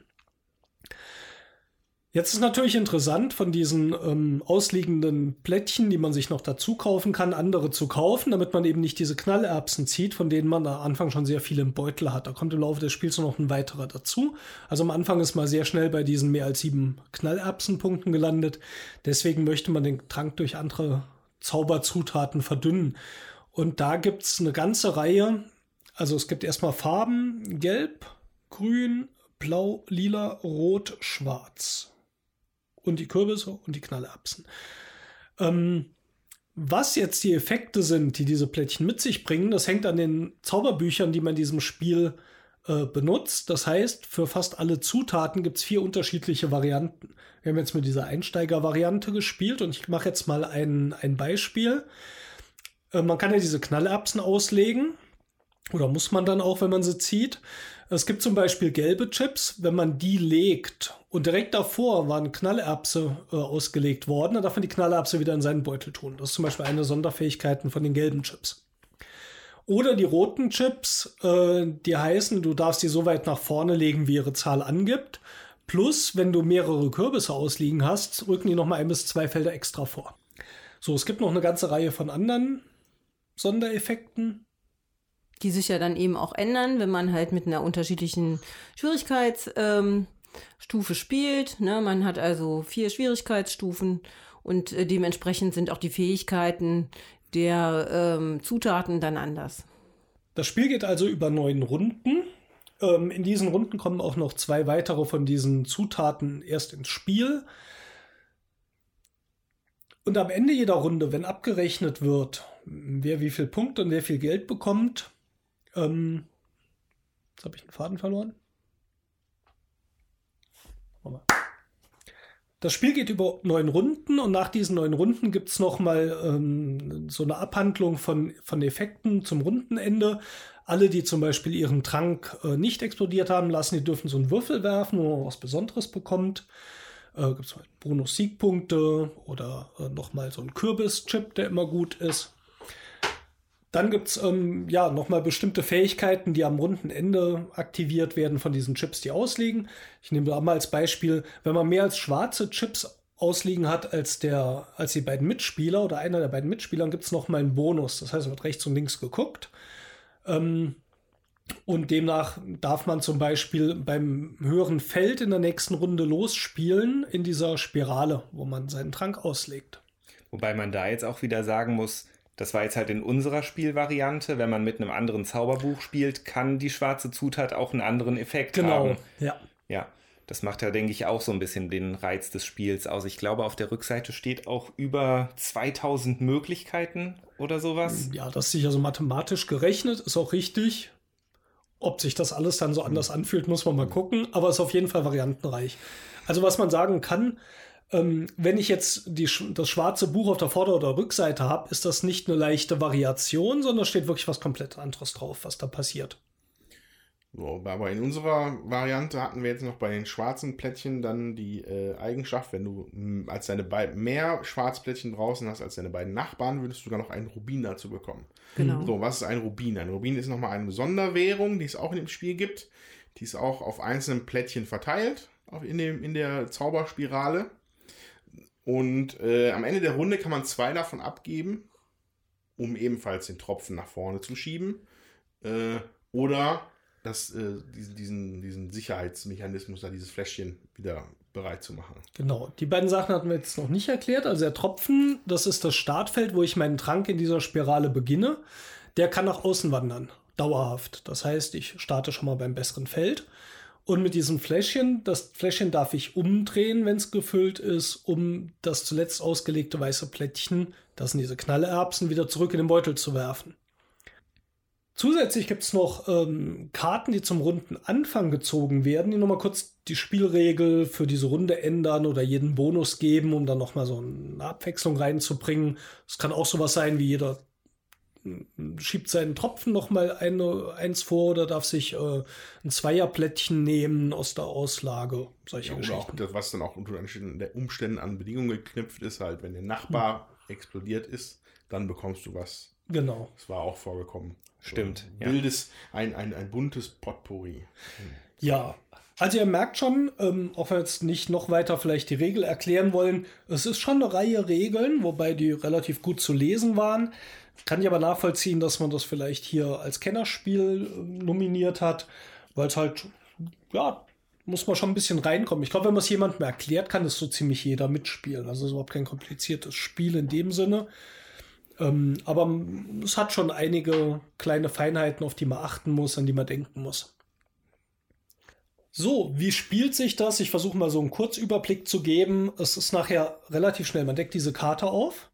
Dann fängt jeder gleichzeitig an, zumindest bis auf die letzte Runde, da hat man das äh, laut Spielregeln ein bisschen synchronisiert, fängt jeder gleichzeitig an, aus dem Beutel zu ziehen und seine mm, Zauberzutaten auf seine Spirale zu legen, in seinen Zaubertopf und irgendwann aufzuhören, wenn er denkt, es wird jetzt zu riskant oder wenn er explodiert ist. Dann wartet man, bis alle den Punkt erreicht haben, aufzuhören oder zu explodieren. Ähm, und dann werden eben die Siegpunkte abgerechnet und die Sondereffekte von der, von der Runde. Und dann geht es mit der nächsten Runde weiter. Und das Ja. macht man dann über diese neun Runden. Ich weiß jetzt gar nicht, wie lange wir gespielt haben, aber ich glaube, die Dreiviertelstunde angegeben haben wir vermutlich nicht allzu sehr überschritten. Ja, Ich glaube, eine Stunde mit, ne, mit Regel, Ja, also mit bis zwischendurch Regel. Genau. nachschlagen. mm. Genau. Ja, und was der Steffen gerade erwähnte noch, dass die letzte Runde ein bisschen anders abläuft, ähm, ist ganz interessant. Da wird nämlich dann immer auf äh, Zurufen des Startspielers ziehen alle gleichzeitig aus dem Sack, damit man sich nicht gegenseitig auf die Finger guckt, um da irgendwelche Mhm. äh, äh, äh, Ränke zu schmieden, würde ich fast sagen, ja. Ähm, Ich meine, man kann ja sonst halt ausrechnen, wie viel Siegpunkte man jetzt noch braucht, um Genau. vielleicht einen anderen Spieler, der noch Ja, vorne also ist. wenn zu du weißt, der ja, andere explodiert jetzt, dann weißt du, du musst Genau. vielleicht nicht mehr ziehen, um das zu verhindern. Genau. das Genau wie du, Andreas, zum Beispiel schon in der achten Runde schlauerweise So. gemacht hast. Ja, naja. Ähm, so, mit dem, mit dem Effekt, halt, wenn, wenn einer aufhören möchte, dann zieht halt die leere Hand aus dem Sack und sagt, tada, Ja. äh, Genau. fühlte sich dann tatsächlich noch ein bisschen anders an. Äh, reden wir aber gleich noch drüber. Ja. Übrigens als äh, Option steht auch drin, man kann auch das ganze Spiel so spielen, wenn man denkt, die Leute Außer gucken. das ist halt doof mit so. diesem. Ja. Gut, vielleicht ähm, kann mir jeder so seinen persönlichen Eindruck vom Spiel schildern. Kann ich gerne machen. Ja. Ähm, ja, spielt sich eigentlich so ganz schön, fand ich. Aber mir persönlich war definitiv der Glücksfaktor zu groß. Denn letztendlich, man, ähm, man kann ja durch das Kaufen der Plättchen verändert man natürlich die Wahrscheinlichkeiten, dass man eine Knallerbse zieht. Das ist ja im Prinzip der Trick. Und ich, ähm, ich meine, man kann da natürlich bestimmte Taktiken fahren durch das Kaufen bestimmter Plättchen mit bestimmten Fähigkeiten. Nur wenn man die dann in einer blöden Reihenfolge zieht, dann nützt es letztendlich alles nichts. Ich meine, klar, mit dem Trank hat man da vielleicht auch nochmal einen Mechanismus oder so. Aber bei mir war es halt so, ich habe am Anfang, also die ersten Runden liefen super für mich. Ich bin dann auch ziemlich in Führung gegangen, weil ich aus unterschiedlichen Gründen immer recht viele Siegpunkte bekommen habe. Was dazu führte, dass ihr sehr, also teilweise sehr hohe Startvorteile bekommen habt. Denn es ist so, dass der, der führende Spieler, also auf dieser Siegpunkteleiste, die ähm, ganz innovativ außen ums Spielbrett herum äh, verläuft, da sind äh, zwischendurch, tauchen da immer mal wieder so Ratten auf. Und ähm, nehmen wir jetzt mal an, wenn der Andreas jetzt hinter mir ist und der Abstand von ihm bis zu mir auf dieser Siegpunktleiste, da liegen drei Ratten dazwischen, dann darf er für die kommende Runde quasi bei seinem, bei seinem Trank, bei diesem Spiralfeld, darf er drei Felder weiter vorne anfangen, als wo sein Tropfen eigentlich steht. Und da hatten wir dann, da hattet ihr, glaube ich, teilweise dann bis zu Jut hatte mal sechs, sechs. sechs Felder Vorsprung, genau. Ja, und bei mir war es dann aber leider so, das wirklich, die, also die letzten vier Runden lief wirklich gar nichts mehr. Mhm. Also da habe ich einfach nichts mehr Ordentliches aus diesem Beutel rausgezogen. Und das hat sich für mich echt frustrierend angefühlt. Mhm. Kann ich nicht anders sagen. Also ich denke, wenn über das Spiel diskutiert wird, wird das sicher so das Hauptargumentationsthema sein, wie zufällig ist das? Und ähm, natürlich, jetzt kann man wieder über die Kategorie diskutieren. Wir sind hier beim Kennerspiel. Auf der Packung von Schmidt steht, auf einer Skala von 1 bis 10 ist der Glücksfaktor 7. Also ganz deutlich auch in die Richtung getrimmt. Ja. Ähm, man merkt, dass es auch richtig in Richtung Familienspiel getrimmt durch diesen Aufholmechanismus mit den Ratten, dass jemand, der hinten ist, automatisch mal drei Stufen höher gehoben wird. Ähm, das heißt, das ist ja in das Spiel richtig eingebaut und da ist ein hoher Glücksfaktor drin. Ja, wobei der Tommy schon richtig gesagt hat, dadurch, dass man die Wahrscheinlichkeiten beeinflussen kann im Sack, das ist jetzt kein Würfelspiel. Mhm. So.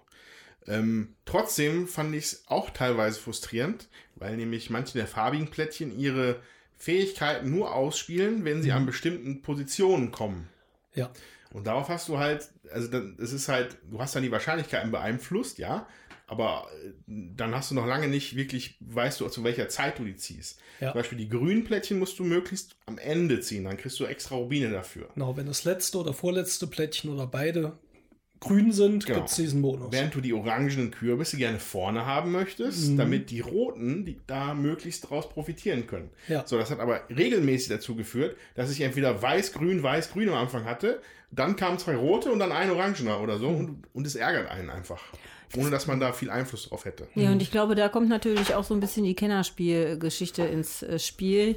Man muss sich nämlich überlegen, mit was für Plättchen man seinen Sack füllt. Und ich habe die äh, orangenen und die roten total außer Acht gelassen und habe die überhaupt nicht genommen, weil ich gedacht habe, das bringt also da muss ich schon viele von haben, damit mir das was bringt. Mhm. Und habe meinen Fokus eher auf die grünen und auf die gelben gelegt und vielleicht auch mal ein blaues und schwarzen, damit ich einfach dann da äh, euch nicht so viele Punkte schenke, zum Beispiel.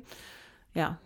Wobei das mit dem Spezialisieren auch nicht einfach ist, weil man darf mhm. immer nur, man darf bis zu zwei Plättchen kaufen und sie ja. müssen von unterschiedlicher Farbe sein. Äh, man könnte gar nicht so eine, so eine orangene Basis aufbauen, um dann nachher schön mit Rot davon zu profitieren. Du kannst maximal ein Verhältnis 1 zu 1 würdest du bekommen. Ja, ja aber der Steffen muss, hat das ja schon gemacht. Ja, also erstmal die Kürbisse, das sind also diese Plättchen, die überhaupt keinen negativen Effekt haben, die es nur als eine Variante gibt und nur drei kosten. Also Geld haben wir jetzt, glaube ich, eben nicht gesagt. Ähm, Geld erhält man. Doch, haben wir mal gesagt. Gucken, ja, von 1 bis 35 gibt es in dieser Spirale, wobei die Hälfte vielleicht ja ungefähr auch bei 17 ist. Ähm, diese, diese ähm, Kürbisse, die kann man immer kaufen. Weil die tun ja keinem weh. Klar, eventuell profitiere ich nicht von den roten, wenn ich die Kürbisse zu spät ziehe, aber es ist einfach ein Freiplättchen. Ich lege es hin und ich ziehe noch eins. Ja, es verwässert den Drang, das ist ja schon mal ganz gut. Ja. Ähm, ich will es nicht wegdiskutieren, dass das mal frustrierend sein kann. Ich glaube aber, wenn man es öfters spielen würde, dadurch, dass es über neun Runden geht, die immer neu anfangen, glaube ich nicht, dass du oft sowas hast wie die letzten vier Runden sind wirklich übel. Das mag passieren, dann vielleicht auch frustrierend ist. Aber ich glaube, es gibt schon auch so Sachen, wo man sich das zusammenbastelt. Ich fand die Grünen von Anfang an super unattraktiv, weil je mehr Plättchen reinkommen, dass die dann letztes und vorletztes Plättchen sind, hat für mich überhaupt keinen Sinn gemacht. Also frage ich mich eher, hätte man da vielleicht eine interessantere Funktion hier ins Spiel reinbringen können, als äh, diese grünen Plättchen auf dem letzten oder vorletzten Plättchen, das man gezogen hat. Weil das war für mich klar, dass das nicht wirklich viel bringt. Ja gut, aber die gibt es ja. Also da, dafür gibt es ja halt die Varianten durch, ja. die, durch die Zauberbücher. Also genau. das war ja jetzt quasi in unserem Zauberbuch die Funktion mhm. der grünen Zutat, genau. was übrigens Spinnen sind. Ich finde, also so. es ist auch so vom Design her hat mir das alles sehr gut gefallen. Also die Zutaten sind auch ja. alles so, alle unterschiedlich. Ja. ja, und die Spinnen waren bei uns jetzt halt Rubine, wenn es die beiden letzten oder eins der beiden letzten Plättchen war, die man gelegt ja. hat. Kann denke, aber in einem anderen Zauberbuch ganz anders sein. Dann würde ich, also in dem Fall würde ich nur sagen, also die würde ich dann nicht unbedingt kaufen. So. Mhm. Ja. Ähm, auch die gelben, die waren jetzt bei uns so, dass man so eine Knallerbse wieder aussortieren kann, die man direkt davor gelegt hat, wenn man so ein gelbes Plättchen legt. Ähm, hatte ich auch so das Gefühl, hm, ich weiß nicht, wie oft das wirklich passiert. Insofern finde ich, den Glücksfaktor kann man schon, glaube ich, auch so ein bisschen lernen. Also ich würde jetzt auch, würde mich sehr interessieren, wie, ähm, wie eben die anderen Plättchen sind und wie weit man sich vielleicht auch beschränkt, was man kauft. Aber es ist ein Glücksspiel. Da muss man nicht drum, drum reden. ja, zumal, äh, auch ein Punkt, dem, der mir nicht gut gefällt, äh, wenn man noch nicht genug Glück hat, packt man noch Siegespunkte auf den Würfel. Äh, also, dass man sich Siegespunkte einfach am Ende der Runde erwürfeln kann durch reines Glück, Ja. finde ich keine schöne Mechanik. Mir gefällt das nicht gut. Äh, ich möchte was für Siegespunkte tun, ich möchte sie mir nicht erwürfeln. Und äh, Das so- führt aber zur gleichen Frage, denke ich, mit diesem, für wen soll es sein? Und ich glaube, das ist so die Familien, wenn dann die hier die Diskussion haben wir Kinder. letztes Jahr auch schon geführt. Ja, ja. Nee, aber Ja. ich denke, das ist so aus dem Grund, warum man sowas macht. Wenn jetzt ein, du mit den Kindern spielst und die spielen vielleicht hier nicht gut, aber kriegen hier zwei Punkte oder durch diesen, was ja noch viel krasser ist, diesen Rattenmechanismus, dass du einfach mal vier, fünf, sechs Felder geschenkt bekommst als Startfeld, das ist nicht Ja. dauerhaft. Ähm, das ist natürlich, um jeden mitzunehmen. Und ich glaube, wir waren trotzdem noch relativ eng nachher beieinander bei dem Punkt. Ja. Ja, was glaube ich aber an den, an den Rattenschwänzen liegt. Ich glaube, das ist Ja. kein, das ist keine optional, das ist keine optionale Regel, um die Kinder dabei zu halten. Das ist damit das Feld nicht komplett auseinanderläuft. Die Mechanik ist win more, sag ich mal, wenn du einmal gut bist und dein Tropfen geht ein Stück nach vorne, dann bist du danach noch viel, viel besser. Ja. Und äh, deswegen muss man das schon alles ein bisschen beisammenhalten. Wobei ich da jetzt sagen muss, dass ich ja, obwohl, also ich habe in den ersten Runden, wie gesagt, großes Glück gehabt, aber mein Tropfen ist überhaupt nicht nach vorne gegangen. Also ich war, ich war eigentlich das ganze Spiel über an, Ach, du hast Letzter ja Stelle. Siegspunkte erwürfelt. bitte? Du hast ja deine Siegspunkte erwürfelt. Ja, hätte ich vielleicht lieber was anderes So, dass du gewürfelt. dich sogar ich habe mich, also, ja. also ich habe mich tatsächlich über das Würfeln der Sieg, Siegespunkte teilweise geärgert, weil ich euch damit noch mehr Ratten gegeben habe Mhm. und äh, selbst aber mit meinem Tropfen überhaupt nicht vorwärts kam. Also das hat sich auch nicht gut angefühlt. Ja, ich muss sagen, ich habe ja meinen Tropfen da immer schön nach vorne geschoben. Ähm, das hat mich dann nicht ganz abgehangen. So. Und dann habe ich ja zusätzlich noch die Ratten gekriegt. Also immer wenn ich zwei äh, Rubine hatte, habe ich die äh, eingetauscht nachher, dass mein Tropfen einen Punkt nach vorne gehen durfte und war nachher auch bei, ich glaube, sieben oder acht. Ich weiß nicht, wo mein Tropfen lag. Ähm, und das finde ich aber, fand ich für mich aber gut so. Also ich denke, man kann ja unterschiedliche Herangehensweisen dann haben. Ne? Und ähm, wenn man halt äh, versucht, dauernd den Tropfen weiterzuschieben, ist das gut. Und ich habe zum Beispiel nur einmal diesen ähm, Zaubertrank da äh, benutzt, um den umzudrehen. Und das hat der Steffen viel öfter gemacht. Dafür habe ich halt meinen Tropfen dann nach vorne geschoben. Ich habe es konkret entgegengesetzt gemacht. Ne? Ich habe immer, wenn ich konnte, habe ich mir diesen Trank genommen, mit dem man ein weißes Plättchen aussortieren kann oder nochmal zurück in den Beutel werfen kann und habe mir das erst mit dem Tropfen gespart, weil ich dachte, das wird erst später vielleicht interessant.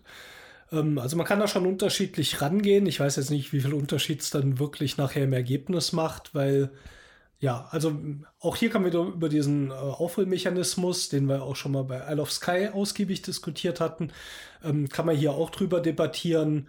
Ähm, es war für mich zum Beispiel am Anfang gar nicht so interessant, viel Siegpunkte zu machen, weil ich da gesehen habe, boah, da sind echt viele Ratten, die da eingezeichnet sind.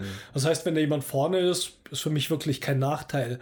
Also es ist ja eher eine Darstellungsfrage. Also ich, selbst wenn du da hinten bist, bist du halt nicht hinten. Du bist auf jeden Fall immer durch diese Ratten nach oben gehoben. Und deswegen habe ich gedacht, ach nö, lass mal, da, da will ich gar nicht mit den Siegpunkten groß nach vorne gehen. Ich glaube, ich habe auch erst in der achten Runde mal bewusst auf Geld verzichtet. Hm. Weil ich, dachte, ich hab, zu dem Zeitpunkt dachte ich mir, du wirst jetzt an deinem Beutel eh nicht mehr viel ändern können. Aber ich bin, bin damit kurzfristig in Führung gegangen und ich hatte dann Mhm. die Hoffnung, dass ich das dann ein bisschen zielreiten kann. Mhm. Äh, also das stimmt schon. Siegspunkte sind am Anfang halt echt. Das hält es, der, der Mechanismus funktioniert da sehr gut, dass es die Leute beisammenhält. Mhm. Das, das war mir auch durchaus bewusst, aber also da hatte ich halt das Gefühl, das hat sich für mich halt einfach so ergeben mit den Siegpunkten. Mhm. Ja. Ne, weil ich Ja. am Anfang halt, ich sag mal in Anführungszeichen, gut gezogen habe. Also ich hatte vor allem an einer Stelle dann wirklich konkret auch so benutzt ähm, und das war das Explodieren der Tränke. Wenn so ein Trank explodiert, dachte ich erstmal, ist das vermutlich ziemlich schlecht, aber ich glaube, es macht beim Spiel gar nicht so viel Unterschied.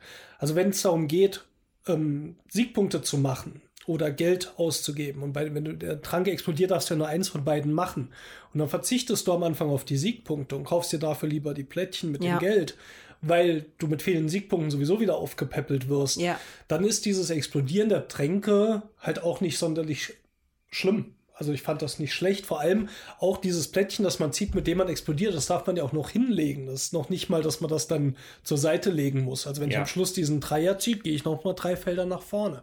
Das Einzige, ähm, was man dann zusätzlich noch verliert, ist, dass man den Würfel nicht würfeln darf, ne? Richtig. Äh, das ist, finde ich, halt auch jetzt nicht so eine große Strafe. Da ist halt ein kleiner Bonus drauf. Und klar, man ärgert sich, wenn man halt gerne so ein ähm, Rubin gehabt hätte oder so. Und ich habe auch äh, zwei oder dreimal den Rubin gewürfelt. Das hat mir auch was gebracht. Das konnte ich dann halt auch nochmal mhm. eintauschen und so. Ähm, aber wenn man das dann halt nicht kriegt, ist es auch, ähm, hat man nicht das Gefühl, man hat halt mega viel verpasst. Ne? Ist halt einfach so ein Goodie, was auf dem Würfel halt noch drauf ist.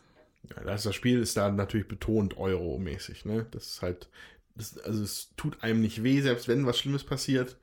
Und äh, ja, um, um, da halt keine Frustration aufkommen zu lassen, das machst du dann mhm. an anderer Stelle. Ja.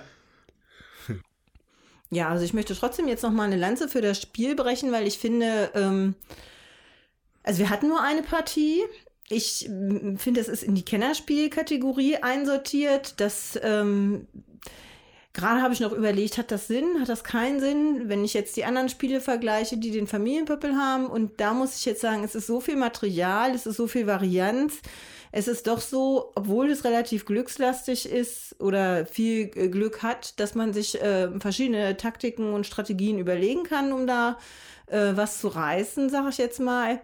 Da empfinde ich das schon so, dass, ähm, dass sie das mit Absicht hier richtig einsortiert haben. Wenn es wirklich darum geht, es soll nur ein bisschen drüber sein über dem Familienpöppel. Ne? Also für Familien, die, die ein bisschen was äh, Komplexeres wollen. Und das sind einfach dadurch, dass die Regeln so variabel sind, ähm, hat das einfach mehr Varianz und mehr ähm, Möglichkeiten. Zumal hier noch ein komplett zweiter Spielmechanismus auf der Rückseite der Kessel ist.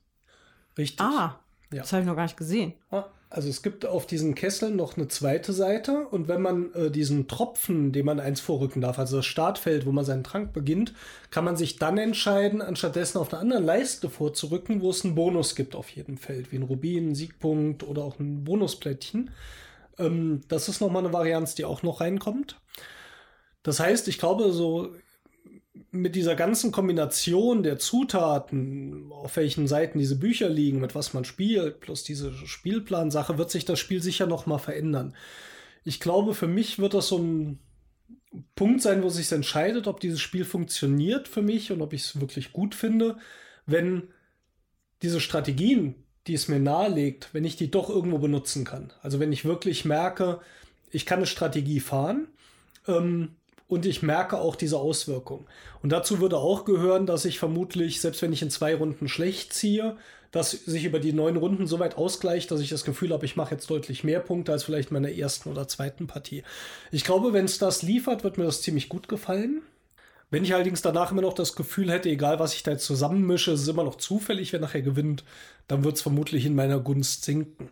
Ich sage jetzt mal für mich kurz als Fazit, mir hat das sehr gut gefallen, also mir, weil ich das Spielen total gern mochte. Ich mag so Sachen aus dem Beutel ziehen und du hoffst und dieses, ich mag auch so Push-Your-Luck-Mechanismen. Ziehe ich jetzt noch ein? Ich weiß es noch vier, fünf äh, von diesen Einern drin, die nichts machen, also auch noch dieser Dreier, die Dreier-Knallerbse drin. Ich gucke ein bisschen bei den anderen, was haben die so? Riskiere ich es jetzt nochmal, das gefällt mir sehr gut.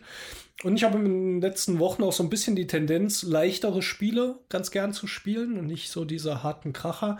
Und da kommt mir das äh, ganz gut entgegen. Ja, wo du sagst aber, dass dir das aus dem Beutel ziehen, dass dir das gut gefällt, bin ich grundsätzlich total bei dir. Äh, aber die ganze Zeit haben die Plättchen an meinen Fingern geklebt.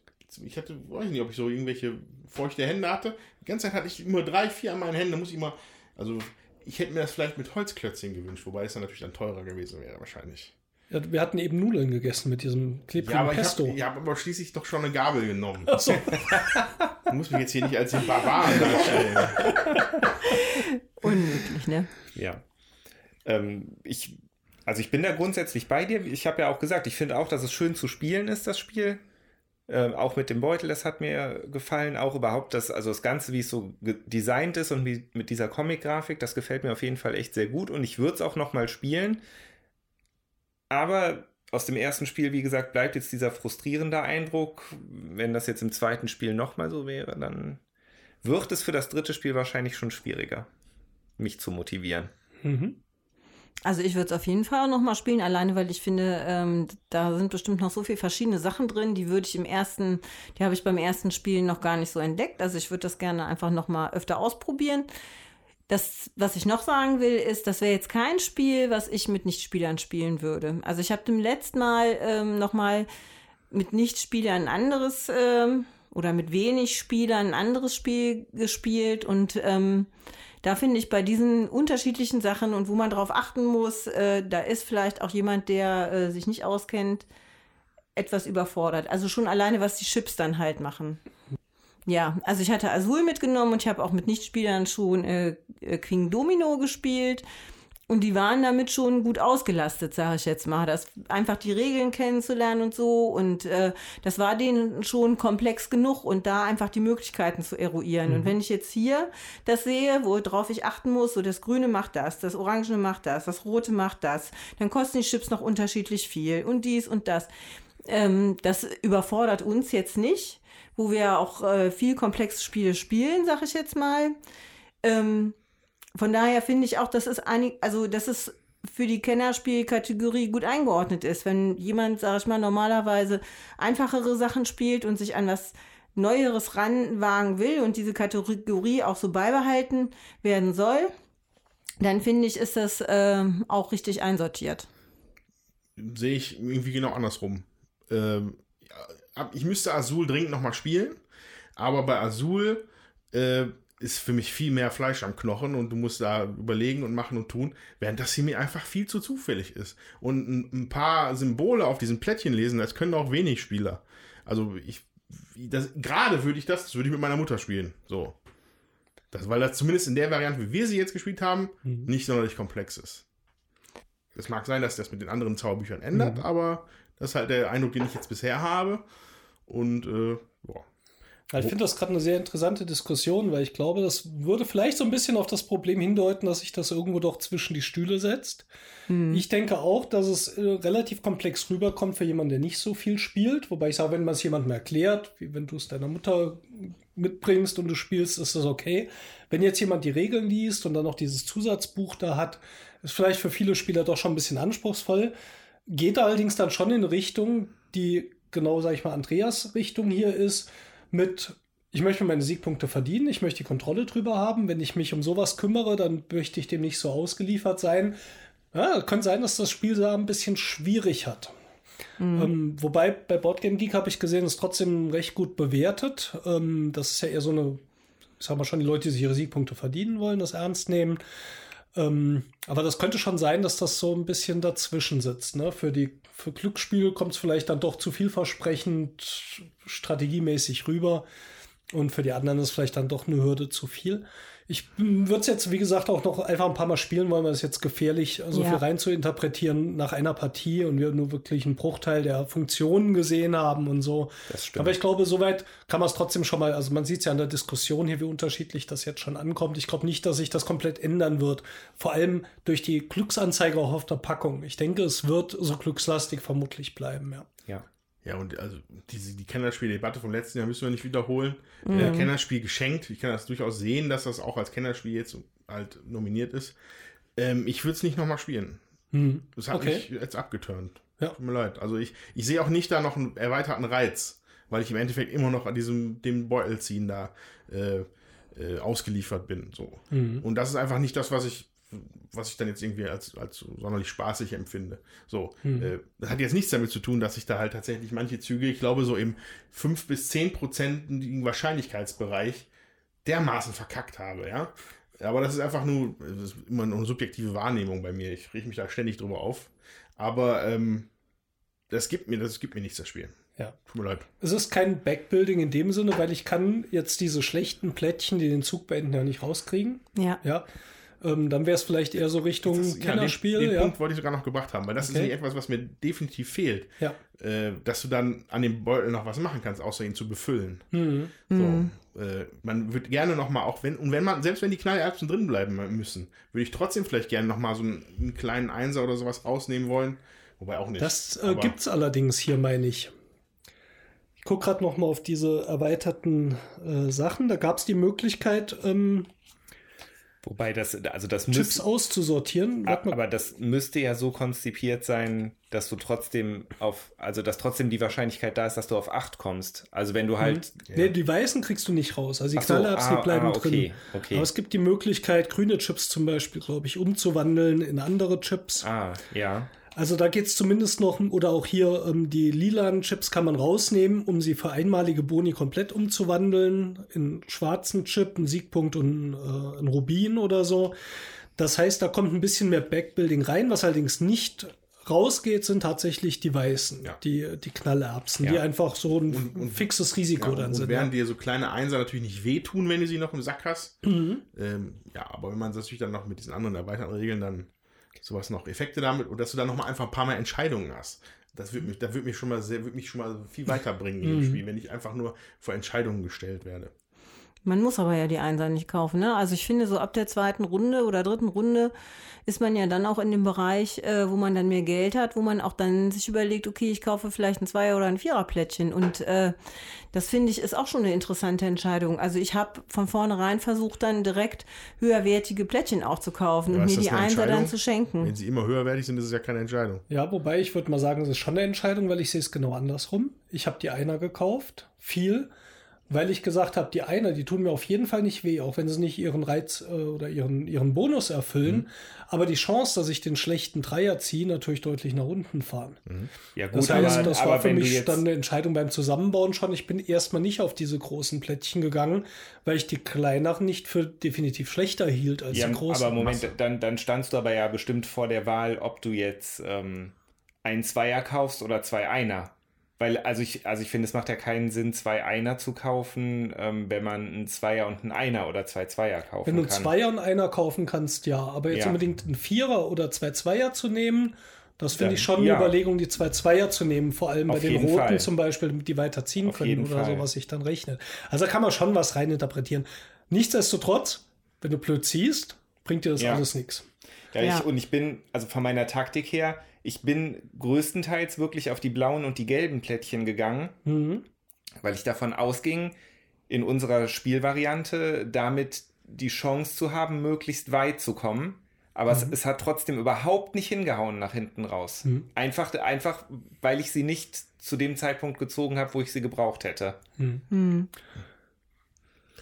Äh, so, und dann vielleicht, also einmal noch mal kurz so ein Schlenker zu dem, was mir auch nicht so gut gefallen hat, um danach aber noch die Kurve zu kriegen zu etwas, was ich ganz gut fand eigentlich. Ähm, wie sich die Züge angefühlt haben an sich. Wir haben alle so nebenher so ein bisschen die, die Dinger da rausgepröttelt und das war irgendwie so, ja, okay, wie, hat sich ein bisschen wie Handarbeit angefühlt. Ähm, die letzte Runde wiederum fand ich dann aber cool, wo das alles auf Ansage war. Und äh, also ich, das hat sich komplett anders angefühlt für mich. Ich war viel investierter. Es war ja tatsächlich noch relativ knapp vorne. Ja.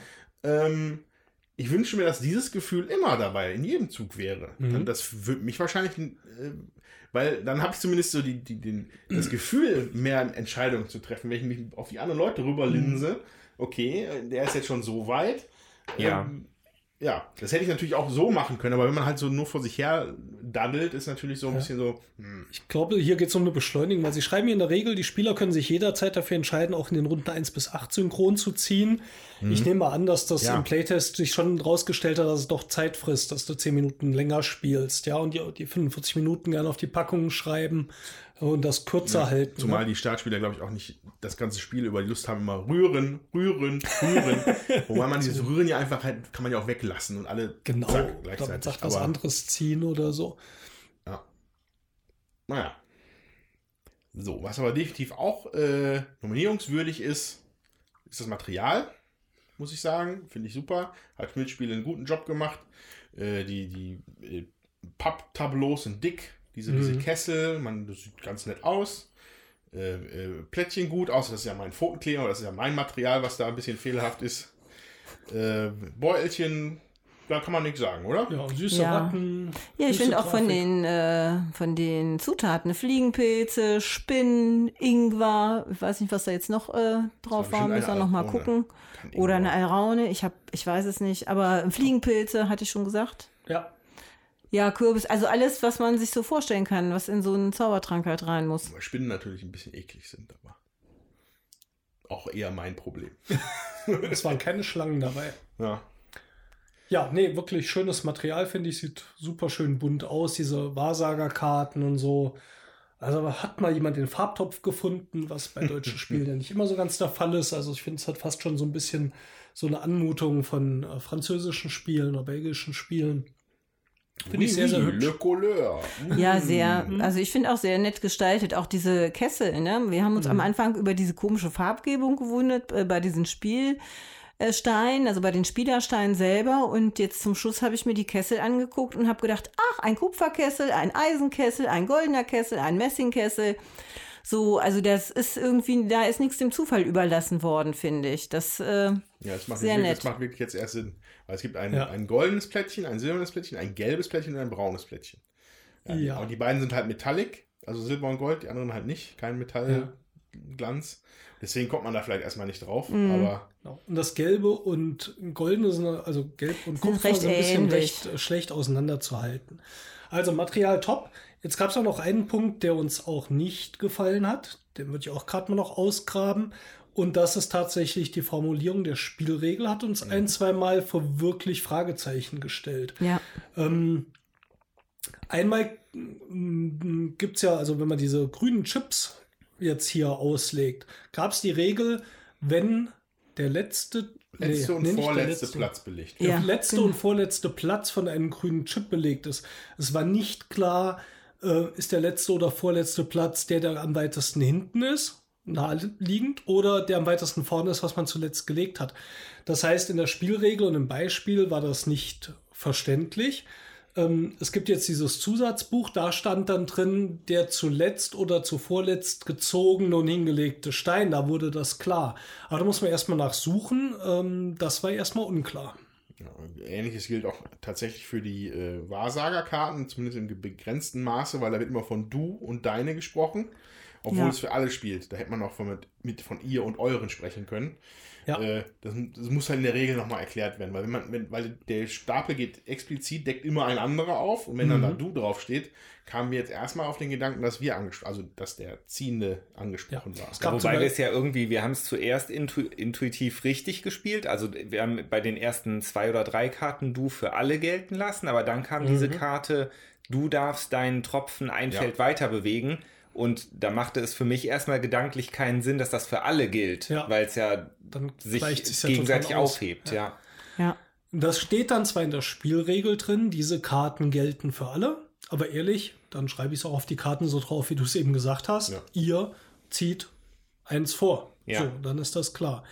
Ich glaube, da hat man sich vielleicht schon Gedanken gemacht, äh, wie man es übersetzen will für den äh, ausländischen Markt. Und da ist You ist ja universal. Also ich, ähm, aber für Deutsch, ne, ist ja ganz, kann man ja ganz klare andere. Dann gab es ähm, diese Fähigkeit, den letzten, den letzten angelegten weißen Chip wieder zu entfernen, also diese Ja. Knallerbse, die zuletzt angelegte weiße Zutat. Mhm. So. Und jetzt war die Frage, kann ich zwischendurch andere gelegt haben, weil die weiße Zutat ist immer noch die ja, zuletzt wobei, angelegte stopp, weiße. stopp, stopp. Die, die Formulierung war zuletzt, Zuletzt gezogene. Genau, Okay, die ich habe mir ist jetzt zuletzt zuletzte angelegte die, weiße nee, Zutat. Nee, die, die Formulierung war definitiv zuletzt gezogene, aber die letzte weiße Knallerbse, die im Trank liegt, ist ja trotzdem auch die zuletzt zuletzt, gezogene gezogene. weiße, also ja. das, das bleibt sie ja trotzdem. Ja, So, also ich genau. finde es eindeutig nicht klar. Wir haben uns jetzt auf eins geeinigt. Äh, Jutta hatte da ein gutes Argument, dass man nicht zwischendurch noch mal eine andere Zutat legen kann. Denn es geht um diesen Trank, den man einmal benutzen kann, der die zuletzt gezogene weiße Zutat wieder entfernt. Ähm, finde ich einfach unschön, wenn sowas offen bleibt. Ja, ich finde es nicht klar formuliert. Ähm, da hätte die redaktionelle Bearbeitung, die Ausformulierung der Spielregel dann auf dem Niveau sein dürfen wie von dem grafischen Material, was spektakulär ist. Da waren jetzt schon ein paar Unfeinheiten und Ungereimtheiten und ich hoffe, dass das jetzt auf diesen anderen Zutaten, die wir nicht gesehen haben, ähm, auf diesen Effekten dann nicht auch noch irgendwo was unverständlich ist. Ja. Das fand ich irgendwie fiel sofort auf. Also Und ich finde, da hätte man dann auch ein Bild äh, machen können. Eine grafische Darstellung, dann ist es meistens nämlich total klar. So. Und das äh, hat dann einfach gefehlt. Also Sprache ist dann manchmal doch etwas ungenau. Ja, da das Material, also das Regelmaterial an dieser Stelle vielleicht etwas cleverer machen können. ganz schön cleverer. Ja, aber teilweise war es ja schon ganz schön schön. Kann man denn schön und clever und ganz irgendwie anders noch kombinieren? Ja, kann man. Mit dem nächsten Spiel ganz schön clever, ebenfalls von Wolfgang Warsch und auch äh, nominiert, wie wir ja vorhin schon gesagt haben. Und das werden wir jetzt mal ausprobieren, ob das tatsächlich ganz schön clever ist. Bis gleich.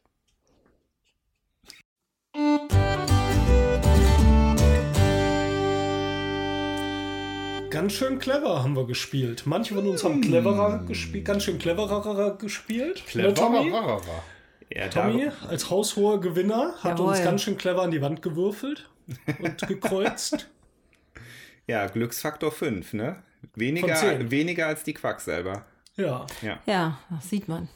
An dieser Stelle möchte ich kurz auf meinen guten zweiten Platz hinweisen. ich möchte nicht drüber reden. Ich kann es sagen, ich habe verloren, deswegen ist der Steffen ja auf dem dritten Platz. Ja. Ja, die Frage ist ja, wie würfelt man denn oder warum und was und überhaupt bei ganz schön clever? Ähm, da möchte ich vielleicht einmal gerade ein Zitat anbringen aus der Runde eben. Quicks für Erwachsene fiel da mal. Aber nicht mit ausziehen. Ganz schön clever. Ohne ausziehen. Ähm. Ja, bunte Würfel, ähm, Reihen, aber auch ähm, Spalten, die man füllen und ankreuzen mu- muss. Also es ist auf jeden Fall meines Erachtens deutlich komplexer als Quicks. Auf man jeden hat Fall.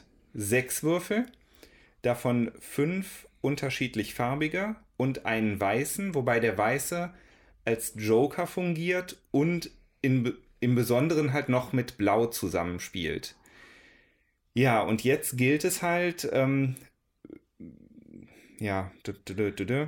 Es gilt halt, Felder zu füllen, Kästchen voll zu machen und äh, bei, äh, ja, da gibt es entsprechende Kommunikaz äh, Kombinationen, die man halt haben kann, die dann nochmal Sonderfähigkeiten freischalten oder Sonderkreuze freischalten, wenn man bestimmte, äh, wenn man in einer bestimmten Reihe so weit gekommen ist oder wenn man in einer bestimmten Art ähm, drei oder vier Würfel untereinander oder nebeneinander angekreuzt hat. Ja, also ganz schön clever nimmt erstmal das Quicks oder Quinto heißt das andere Spielprinzip. Ne? Das heißt, es gibt immer einen Spieler, der würfelt und der darf sich dann bei den Würfeln was aussuchen und das eintragen. Jetzt gibt es hier bei ganz schön clever ähm, sechs unterschiedliche Würfel, sechs unterschiedliche Farben, äh, einen weißen Würfel als Joker und die fünf Farbwürfel in Gelb, Blau, Grün, Orange und Lila. So, wenn man als Spieler dran ist, würfelt man also und sucht sich einen Würfel aus und sucht sich jetzt ein Feld aus, wo man den einträgt. Also wenn ich mir den grünen Würfel nehme, muss ich was in der in dem grünen Sektion ankreuzen oder eintragen. Wenn ich mir einen Orangen nehme, mache ich das im orangenen Bereich. Fangen wir mal an ähm, bei, den, bei den einfachen Reihen. Also es gibt unten grün, orange und lila. Äh, diese Reihen muss ich immer von links nach rechts füllen. In jeder sind elf Felder. Und äh, die einfachste Reihe ist eigentlich die Orange. In die Orange darf ich in jedes freie Feld reinschreiben, was ich möchte. Also und ich das, was du bekomme gewürfelt hast. das, was ich gewürfelt habe, genau. also da gibt es jetzt keine Anforderungen äh, an die Zahl, die ich da eintragen muss. Wenn ich am Anfang eine 5 würfel, trage ich eine 5 ein, im nächsten Feld vielleicht eine 1, weil der orangene Würfel auf eine 1 liegt. Und äh, am Ende des Spiels zählt diese orangene Reihe so viele Punkte, wie ich eingetragen habe an Zahlen. Die orangene Reihe hat dann noch ein paar Sonderfelder, dass ich zum Beispiel manche Werte direkt verdoppeln oder auch verdreifachen darf. Die lilane Reihe, die hat zum Beispiel die Besonderheit, dass ich immer eine höhere Zahl eintragen muss als die vorherige, die ich eingetragen habe. Nur wenn ich eine 6 gewürfelt habe und eingetragen habe, darf ich dann wieder mit einer niedrigeren Zahl anfangen. Bei der grünen Reihe ist immer im Feld angegeben, wie hoch der Wurf sein muss. Äh, 1, 2, 3, 4, 5 oder höher. Ähm, und dort kriege ich Punkte basierend darauf, wie weit ich gekommen bin in dieser Reihe. Das heißt, da stehen Siegpunkte drüber über diesen einzelnen Feldern. Und je länger meine Reihe ist, kriege ich auch progressiv oder so nennt man das, ne? Progressiv mehr Punkte. Ja. Dann gibt es noch die äh, beiden Bereiche Gelb und Blau, die sind eher so wie äh, Tabellen aufgebaut. Also Gelb hat zum Beispiel so vier mal vier Felder, da kommt auch jede Zahl zweimal vor. Ähm, da gibt es einmal Siegpunkte, wenn ich ähm, die Spalten komplett voll habe, also vier Kreuze übereinander gemacht habe bei der entsprechenden Zahl. Wenn ich allerdings waagerecht vier Kreuze mache, dann aktiviere ich einen Bonus. Und diese Boni, die gibt es auch in diesen anderen äh, Reihen, in, äh, in äh, grün, orange und lila. So ein Bonus kann zum Beispiel sein, trag einfach eine bestimmte Zahl in Orange ein oder mach ein Feld im gelben Bereich oder im blauen Bereich. Und so entstehen manchmal so Kettenreaktionen. Das heißt, ich trage irgendwo eine Zahl ein, die gibt mir äh, das Recht, nochmal eine beliebige 6 einzutragen in einem anderen Bereich. Und dort kann ich dann wieder einen Bonus freischalten, äh, dass ich wieder ein Kreuz woanders machen darf. Und so kommen im Laufe des Spiels so Sondereffekte zustande. So, wie funktioniert das jetzt mit dem Würfeln? Am Anfang äh, gibt es immer einen Startspieler und jeder spielt einmal Reihe um als aktiver Spieler. Dann ist eine Runde zu Ende. Ähm, die Gesamtrundenanzahl hängt dann von der Anzahl der Spieler ab. Mit vier Leuten spielt man vier Runden, mit drei Leuten fünf und mit ein oder zwei Leuten sechs Runden. Als aktiver Spieler würfel ich und darf einen Würfel benutzen. So, und jetzt gibt es da schon den ersten Twist. Da ich bis zu drei Würfel eigentlich, äh, also das dreimal in meinem Zug machen darf, muss ich gucken, dass ich auch noch Würfel äh, für, den, für den nächsten Zug habe. Dann darf ich nochmal würfeln. Aber ich muss vorher alle Würfel, die niedriger sind als der ausgesuchte Würfel, für meine Mitspieler in die Mitte legen. Da ist so ein schönes Silbertablett äh, in der Packung abgebildet. Das heißt, wenn ich jetzt gewürfelt habe und ich nehme die 5, dann müssen alle Würfel, die niedriger als 5 sind, dort auf das Silbertablett gelegt werden. Das können nämlich die anderen Spieler dann benutzen. Dann würfel ich alle verbliebenen Würfel nochmal neu und dann geht das Spielchen von neuem los. Ich suche mir einen aus. Niedrigere Würfel wandern wieder in die Mitte und äh, das kann ich bis zu dreimal machen. So, und dann sind die Mitspieler dran, die passiven Spieler. Das heißt, die dürfen sich jetzt jeder einen Würfel, der in die Mitte gelegt wird, aussuchen und den ankreuzen. So, und wenn ich damit durch bin, ist der nächste Spieler an der Reihe und so weiter. Jetzt gibt es noch zwei Sonderaktionen, die man auch in bestimmten Feldern bekommt. Ähm, das ist einmal neu würfeln. Wenn ich aktiver Spieler bin, darf ich einfach alle Würfel nochmal neu würfeln. Oder diese Plus-1-Aktion, mit der ich einfach nochmal einen Würfel zusätzlich eintragen darf. Egal, wo der liegt und wer den gewürfelt hat. So, und so versuche ich also mit ganz vielen Abhängigkeiten äh, mein Blatt zu füllen, um möglichst viele Siegpunkte zu bekommen. Ja, und dann natürlich die Frage, wie clever ist das? Also ich würde sagen, ganz schön. aber das ist doch ein Glücksspiel, da würfelt man doch. Ja, ja, ja, ja. Ist aber mal hier die Kirche im Dorf, ja. Ähm, so, normalerweise bin ich ja immer total überwältigt von diesen Würfelspielen. Ich habe, glaube ich, letztes Jahr auf der Messe hm. irgendeins gespielt, da waren noch so Sterne drauf und äh, das habe ich überhaupt nicht verstanden, weil ich diese, meistens diese Zettel schon immer total verwirrend finde. So, das ist ein erster guter Punkt von ganz schön clever. Dieser Zettel ist ziemlich ganz schön clever gemacht. Ähm, ich habe ihn verstanden äh, und der ist funktional und der bietet ein ziemlich tiefes Spielerlebnis für mich, finde ich. Also fand ich schon ganz schön gut eigentlich. Aber vielleicht erst noch jemand anders. Ja, also ich finde es deutlich über Quicks oder Quinto. Ne, da hat man ja immer nur drei äh, oder vier Reihen, wo man was einträgt. Und hier ist es wirklich so, durch die verschiedenen Kombinationsmöglichkeiten, die sich ergeben, muss man ganz schön gucken, was ist denn jetzt für mich sinnvoll, wo ich was ankreuze, wo ich was mache, wie kriege ich welche Felder gefüllt. Und ähm, zum Beispiel der Thomas hatte ja auch tatsächlich die 12 und die 2 ankreuzen können bei den blauen Sachen und die 12 halt auch nur, weil er die gewürfelt hat und dann hat er seine nee, Würfel. Das, das, ja, du hast einen 6er Joker und eine blaue 6. Nee, das, das stimmt nicht. Das war der Steffen. Ich habe die mit so einem blauen X-Feld ah. angekreuzt. Also auf jeden Fall fand ich das, ähm, dann kann man halt die 12 äh, ankreuzen und die anderen können es halt nicht. Und wenn man dann halt nicht genug Kombis hat, also wie ich jetzt zum Beispiel, mir hatten da ein paar Felder gefehlt, dann kriege ich das halt nicht voll. So und kriege dann auch weniger Sonderpunkte. Das macht sich enorm bemerkbar. Das ist schon krass. Wenn ihr euch jetzt fragt, wer mit einem blauen Würfel auf 12 kommt, ähm, das blaue Feld wird immer zusammen mit dem weißen Würfel gewertet. So, das haben wir, glaube ich, kurz, muss man noch mal kurz erwähnen. Mhm. Äh, das heißt also, wenn man den blauen Würfel nimmt, wird der weiße automatisch dazugezählt zu dem Zeitpunkt. Mhm. Wenn man den weißen nimmt, kann man den auch so verwenden oder als Joker. Mhm. Dann ist der blaue in dem Fall aber dann äh, hinten rüber gefallen. Ja. Ja, ich äh, finde es auch ziemlich äh, spannend. Also ich mag ja auch Quicks, ist mir wirklich zu leichtgewichtig. Ich mochte Quinto deswegen, weil das so eine Nummer kniffliger ist. das hier so Quinto hoch drei oder so mindestens, äh, weil sich zum Verlauf der Runden dann plötzlich diese Zahl der Möglichkeiten total multipliziert. Und wenn ich dort jetzt ein Kreuz mache, dann darf ich als Bonus noch die orangene 5 eintragen. Das schaltet mir einen Plus-1-Wurf frei, mit dem ich einen Würfel gruppieren kann, mit dem ich dann was eintrage, wo es nochmal ein blaues X extra gibt. Und solche Gedankengänge hat man dann. Und das finde ich einfach spannend, weil da gibt es wirklich so eine Auswahl an dem, was ich mache. Bei vielen Zügen aber es ist auch nicht so, als ob man jeden Zug jetzt 20 Sachen zu überlegen hat. Also man kommt jetzt auch nicht in so eine äh, Paralyse rein, dass ich denke, jetzt weiß ich überhaupt nicht mehr, was ich tun soll. So viele Möglichkeiten sind es dann auch nicht. Und das finde ich sehr schön austariert.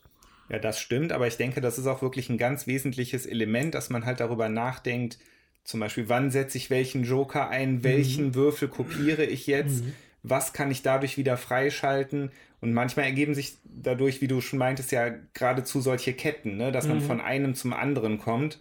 Und ich denke, das macht es für mich auch aus, das Spiel.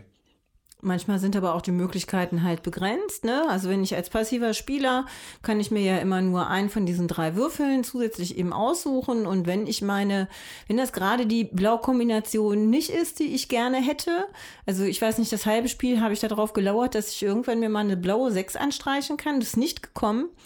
Dann ähm, ja, dann sitze ich halt und warte und habe halt eben auch die Möglichkeit nicht. Ne? Und als ich selber gewürfelt habe, habe ich auch nie eine blaue 6 gewürfelt. Also es war ganz schön blöd. Das hätte mir nämlich auch noch eine Möglichkeit äh, eröffnet, sage ich jetzt mal. Aber so ist es dann halt. Ne? Also die Möglichkeiten sind auch nicht unbegrenzt vorhanden. Äh, ja, ähm, nur um auch nochmal einen Punkt vom Tommy einzugehen, dass sich da diese Ketten bilden. Ähm, ich finde, das ist ein sehr befriedigendes Spielerlebnis gewesen für mich, weil man, man kriegt da so ein bisschen die Leisten hoch und dann sieht man, okay. Also die, die, diese Boni finde ich, also auf den ersten Blick wirken die jetzt erstmal ziemlich schlau verteilt. Ganz schön clever. Ähm, weil man das dann wirklich auch immer gut nutzen kann. Dann legt man sich das so schön zurecht und wenn es dann wirklich funktioniert, kommt man sich äh, clever vor, auch wenn ich das jetzt noch zum zehnten Mal, ich versuche es jetzt nicht mehr zu sagen. Ähm, und ist etwas, was ich so, so, so, so ein Kniffel oder so irgendwie noch nicht hatte. Ich würde noch gerade anmerken wollen, dass diese Boni, äh, wenn man die freischaltet, die muss man immer sofort benutzen. Das heißt, die kann man mhm. sich nicht aufheben. Das heißt, wenn ich jetzt in einer bestimmten Spalte was eintragen muss und dann bin ich, habe ich da den Bonus blaues Kreuz machen, dann muss ich in dem Moment auch das blaue Kreuz setzen. Das heißt, das muss man auch so ein bisschen versuchen zu teilen, was nicht mhm. ganz einfach ist. Ja, das ist das eine, wobei diesen Plus eins, also dass man Zusatz äh, noch machen kann oder nochmal neu würfeln, die kann man sich aufheben. Mhm. Was ich aber auch noch sagen wollte, ist, dass die Füchse zum Beispiel. Also es gibt einen Bonus, das ist ein Fuchs. Und wenn man äh, die angestrichen hat, dann ähm, wirkt sich das auf das Endergebnis am Spielende aus. Da wird nämlich der niedrigste Wert, den man überhaupt in einer Kategorie erreicht hat, mit der Anzahl der Füchse multipliziert, die man überhaupt mhm. freigeschaltet hat. Und das ist auch ein ganz, ähm, finde ich, ein ganz krasses Teil, weil man muss halt während des Spiels auch aufpassen, dass man ähm, diese ja, diese Wertung halt nicht außer Acht lässt. Das kann einem halt, äh, ist ein Unterschied. Manchmal, mhm. der Thomas hatte jetzt da 14 Punkte als äh, niedrigsten Wert. Ich hatte 10. Mhm. Und er hatte das mal drei und ich hatte nur mal zwei. Das sind dann schon, äh, weiß nicht, 32 Punkte oder was? Oder noch mehr? Mhm. Die da. Äh, Auf jeden Fall ein erheblicher Unterschied. Ja, die, ja. die sich da deutlich äh, ähm, gemacht haben. Wobei man sagen muss, diese Füchse sind immer relativ weit hinten, die sind relativ schwierig zu kriegen. Ähm, das heißt, da kann man sich auch nicht so drauf verlassen. Es wird gegen Ende dann noch eng. Das heißt, wenn man, man ist ja in diesem Zwiespalt, schiebe ich jetzt auf breiter Front alle meine Kategorien ein bisschen nach oben, weil ja nur die niedrigste mhm. dann zählt für die Füchse. Das ist aber wieder ein Spannungsfeld, dann komme ich auch schlecht an die Füchse ran. Also das ja. ist einfach, das ist symptomatisch für das Spiel, dass da überall dieses, ah, ich würde gern dieses, ich würde gern jenes, geht nicht alles und trotzdem funktioniert zwischendurch genug, dass es richtig Spaß macht. Und vor allem, wenn du dann diese Kettenzüge hast. Ja. Ähm, ich hatte ja, glaube ich, war vorhin äh, in Quedlinburg hier äh, von mir ein Kommentar, dass, nee, ich glaube, beim Gespielt war das. Ich fange nochmal an. Vorhin in der Gespielsektion habe ich gesagt, mir fehlt es manchmal, dass ich so einen richtig guten Zug bei was machen kann. Ja, dass das alles äh, so eng beieinander ist und jeder macht nachher ungefähr gleich viel Siegpunkte. Hier habe ich so das Gefühl, man kann hier manchmal so richtige Knallerzüge machen und Ähm, das gefällt mir sehr gut. Und zweiter Punkt ist, man kann sehr, sehr viel bei den anderen gucken, was die brauchen und denen die Würfel nicht hinlegen, beziehungsweise man kann sie ihnen hinlegen und schenkt denen damit unheimlich viele Punkte. Ähm, an einer Stelle hatte ich hier dann mal so, so ein Kreuz machen dürfen, was mir sowohl eine Wertung als auch noch meinen Bonus gegeben hat, was mich nach vorne bringt. Im ersten Spiel achtet man da vielleicht weniger drauf und im Vierspielerspiel sicher auch weniger als im Zweispielerspiel. Im Zweispielerspiel hatten wir dann schon eher mal geguckt, was lege ich jetzt dem anderen dahin und ich passe darauf auf, dass ich das nicht mache. Ja, das wäre genau mein Punkt jetzt noch gewesen. Ähm, weil irgendwann habe ich gemerkt, dass Jutta so rübergeschielt hat auf meinen Plan, aber auch, aber auch nicht auf meinen, sondern auf alle so ein bisschen. Mhm. Und ich wäre war zu den Zeitpunkt noch nicht mal auf die Idee gekommen, bei irgendjemandem zu gucken, weil ich selber mit meinem eigenen Kram noch so ein bisschen über, überwältigt gewesen bin. Und ich glaube auch relativ schwierig finde, das so mit so einem Blick irgendwie bei gegenüber dann so einschätzen zu können. Allein schon diese Reihen da unten mal eben zusammenrechnen, mhm. ist halt nicht drin. Ähm, das kann sein, dass ein, wenn man der, der, ganz schön cleverste ist, dass das dann funktioniert, dass man da halt auch mit dem Auge auf die anderen nicht gut spielen kann, gerade bei zwei Spielern, ja. Äh, bei vier Spielern weil, ist mir das, glaube ich, erstmal mittelfristig nicht möglich. Ja, also ich finde es gar nicht so schwierig, weil äh, du schaust dir einen Würfel an, den du rausliegen willst und du guckst mal kurz, ähm, wenn, wenn du zum Beispiel jetzt eine hohe Lilane rauslegst oder so eine mittlere, kann die jemand eintragen oder nicht? Das ist dann, also da kommt man relativ schnell dran. Jetzt beim zweiten Spiel habe ich da schon mal drauf geachtet. Oder dass mal jemand nicht ähm, jetzt mal die blau-weiße Combo mhm. hinlegt und guckt, kriegt jetzt damit eine Reihe voll und einen Bonus. Ja, mhm. das finde ich, hat man dann doch relativ schnell drauf. Okay. Ja, also ich denke, das ist auch wahrscheinlich wirklich eine wichtige Komponente, wenn man halt mhm. halt jetzt auf, auf Sieg spielen möchte und mit einer erfahrenen Truppe. Ich, ich habe kein bisschen drauf geachtet, jetzt in der Runde wirklich nicht. Aber ich, ich, ich muss sagen, ich hatte schon auch das Gefühl, gerade jetzt hier zum Schluss des Spiels lief es für mich total rund. Ja. Ne, es kamen halt wirklich immer gute Zahlen für mich raus, wo ich gut mit weiterarbeiten und gut kopieren konnte. Ja, also insofern, also der Glücksfaktor ist auf jeden Fall da, aber trotzdem muss man, muss man halt auch ein bisschen äh, ja, aufmerksam bleiben und ein bisschen nachdenken, finde ich, ist eine gute Mischung. Ich würde es auch mal so zusammenfassen, dass natürlich Zufallszahlen sind, die man würfelt, aber ich finde den Glücksfaktor tatsächlich trotz aller Würfelei überschaubar, weil du unheimlich viel damit machen kannst und trotzdem auch immer, sage ich mal, eine Auswahl von relativ vielen Würfeln hast, dir das Beste rauszunehmen. Also mal so richtig schlecht zu würfeln, kommt selten vor, auch weil ich das Gefühl habe, dass dieser Bonus des Neuwürfelns relativ gut verteilt ist. Also mhm. das ist nicht knapp, von dem hatte ich eigentlich in jedem Spiel jetzt auch was übrig gehabt. Ähm, natürlich kann man, wenn man jetzt auf eine Zahl spekuliert, man würfelt viermal den Würfel neu und sie kommt nicht, auch mal Pech haben. Aber ich glaube, es ist ähm, relativ wenig ein Glücksspiel. Ja. Also auch wenn ja. es viel nach Würfel und Glück aussieht, aber da ist, glaube ich, schon doch viel mehr entscheidend, in welcher Reihenfolge ähm, gehe ich die einzelnen Bereiche an, um die Boni abzusahnen und vor allen Dingen, was gucke ich, was die anderen machen. Und je, an jeder Ecke mhm. hast du eine Entscheidung, mhm. beziehungsweise eine Abwägung. Ist das, wie, wie gut ist das jetzt? Kann ich das jetzt machen? Ich war die ganze Zeit beschäftigt und ich hatte eine Menge Spaß mit dem Spiel. Mhm.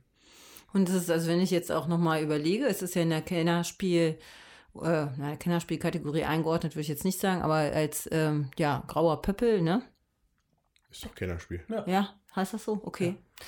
Also auf jeden Fall.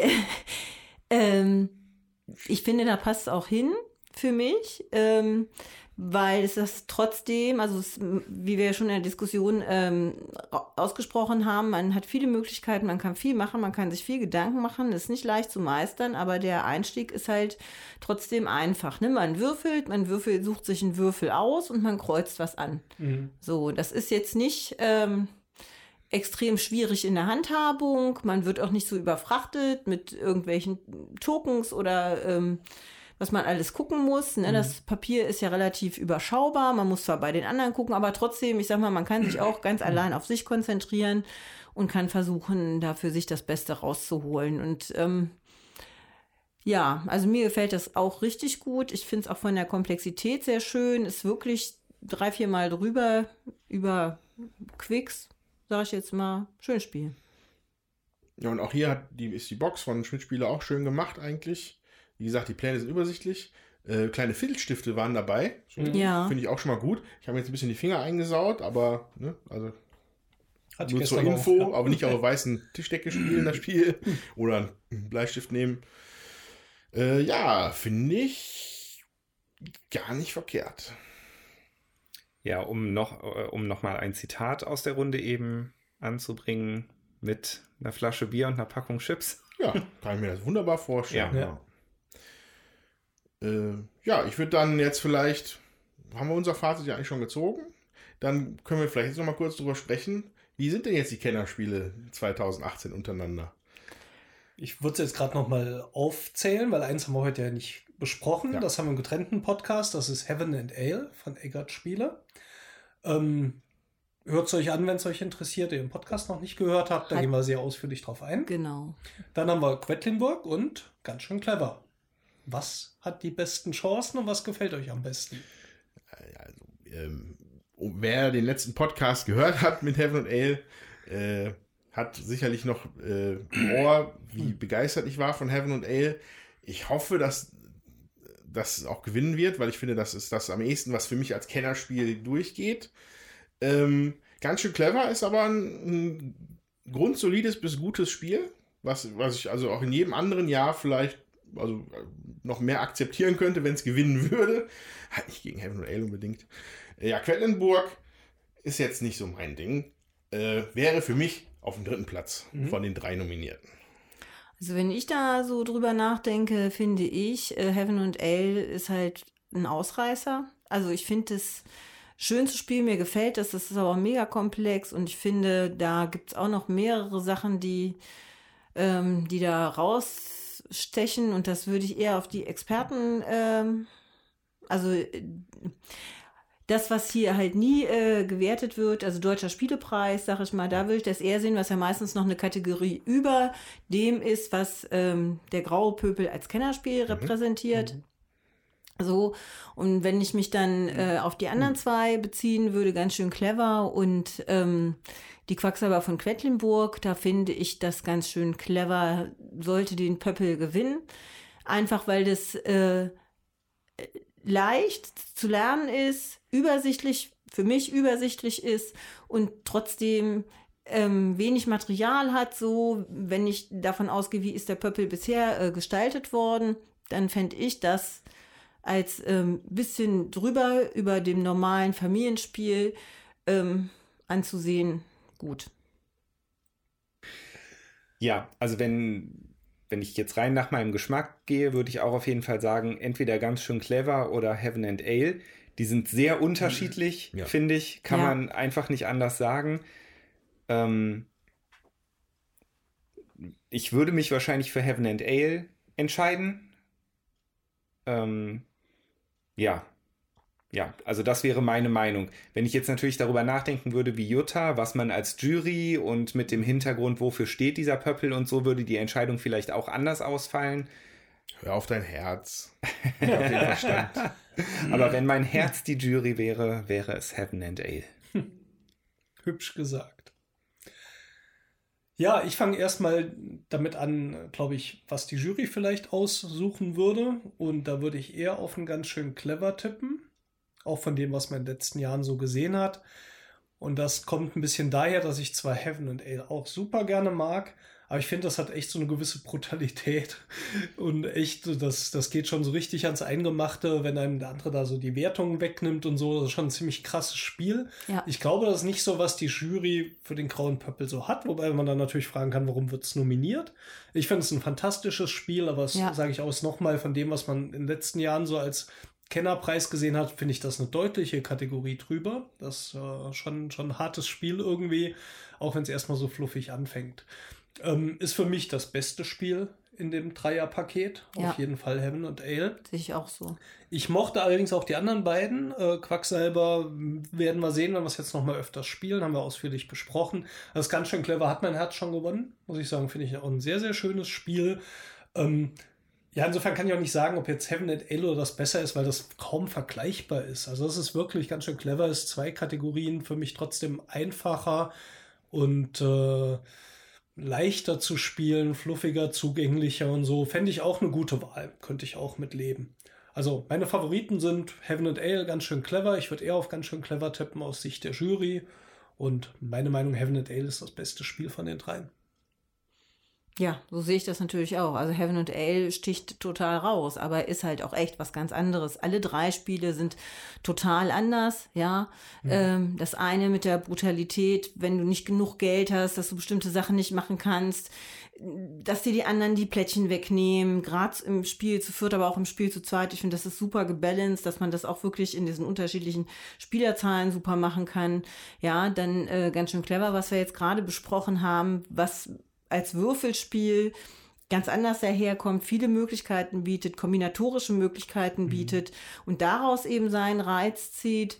Ähm, und das dritte, Quacksalber von äh, Quedlinburg, was ja viel Glücks, also äh, eine hohe Glückskomponente hat und da eben Leute, die auf solche Sachen äh, stehen, in seinen Bann schlägt. Ich finde alle drei Spiele schön, aber ich finde auch, man mhm. kann sie nicht wirklich vergleichen. Jeder hat, jedes hat so seinen eigenen Schwerpunkt und seine eigene Komplexität und Anspruch. Ja, also, und die jetzt in einer Kategorie zu haben, das ist schon krass. Mhm. Ich könnte mir vorstellen, noch mal kurz gefasst, dass wenn man den Spieltisch verlässt mit ganz schön clever, vermutlich die meisten Leute die beste Erfahrung haben würden in der Zielgruppe, die ich da so sehe. Ja. Ja, ja. ja. Das, das, äh, ja, klingt ja. vernünftig. Das danke. Super. Haben wir halt so glückslastige Sachen hier, da kann auch mal ein glücklicher guter Satz fallen. Ja, dann sind wir, glaube ich, am Ende. Ja, das war's mit den Kennerspielen. Ich hoffe, es hat euch gefallen. Dann kommen nächstes Mal die Kinderspiele, oder? Nein. okay. Wir kündigen ja nie an, was wir als nächstes machen. Es ist immer eine Überraschung. Genau, und wenn wir es mal angekündigt haben, hat es meistens irgendwie echt zu Problemen geführt. Deswegen haben wir das komplett eingestellt. Aber ihr könnt ja rätseln. Wir machen eine Lotterie. Oder Vorschläge machen natürlich. Ja, Vorschläge. Also wir jederzeit offen. Ja, da freuen wir uns auf jeden Fall immer drüber. Und ähm, Gebt uns Input, sagt, was ihr hören wollt und äh, wir sind natürlich auch über Facebook und Twitter. Twitter jederzeit gut erreichbar. Wir freuen uns über eure Kommentare und äh, wir schreiben natürlich auch zurück. Ja, und äh, ihr Glückskinder dort draußen, ihr äh, ganz schön cleveren Zuhörer von unserem Podcast. Ihr äh, Quacksalber. Nein, nein. Das, direkt wieder. Das, direkt wieder in die Fritten gegangen. äh, falls ihr uns über den iTunes Store bezieht, schaut doch mal, äh, ob auf eurem Knobelblock nicht noch fünf Sterne versteckt sind, die ihr uns geben könntet. Dann würden wir nämlich unsere Reichweite erweitern und wir hätten noch viel mehr tolle Zuhörer wie euch. Oh. Ich kriege immer eine Gänsehaut, wenn er das sagt. ja, in diesem Sinne, wir freuen uns aufs nächste Mal. Wir wünschen euch viel Spaß. Sagt uns Bescheid, was ihr von den Nominierten haltet und diskutiert mit uns. Bis zum nächsten Mal. Tschüss.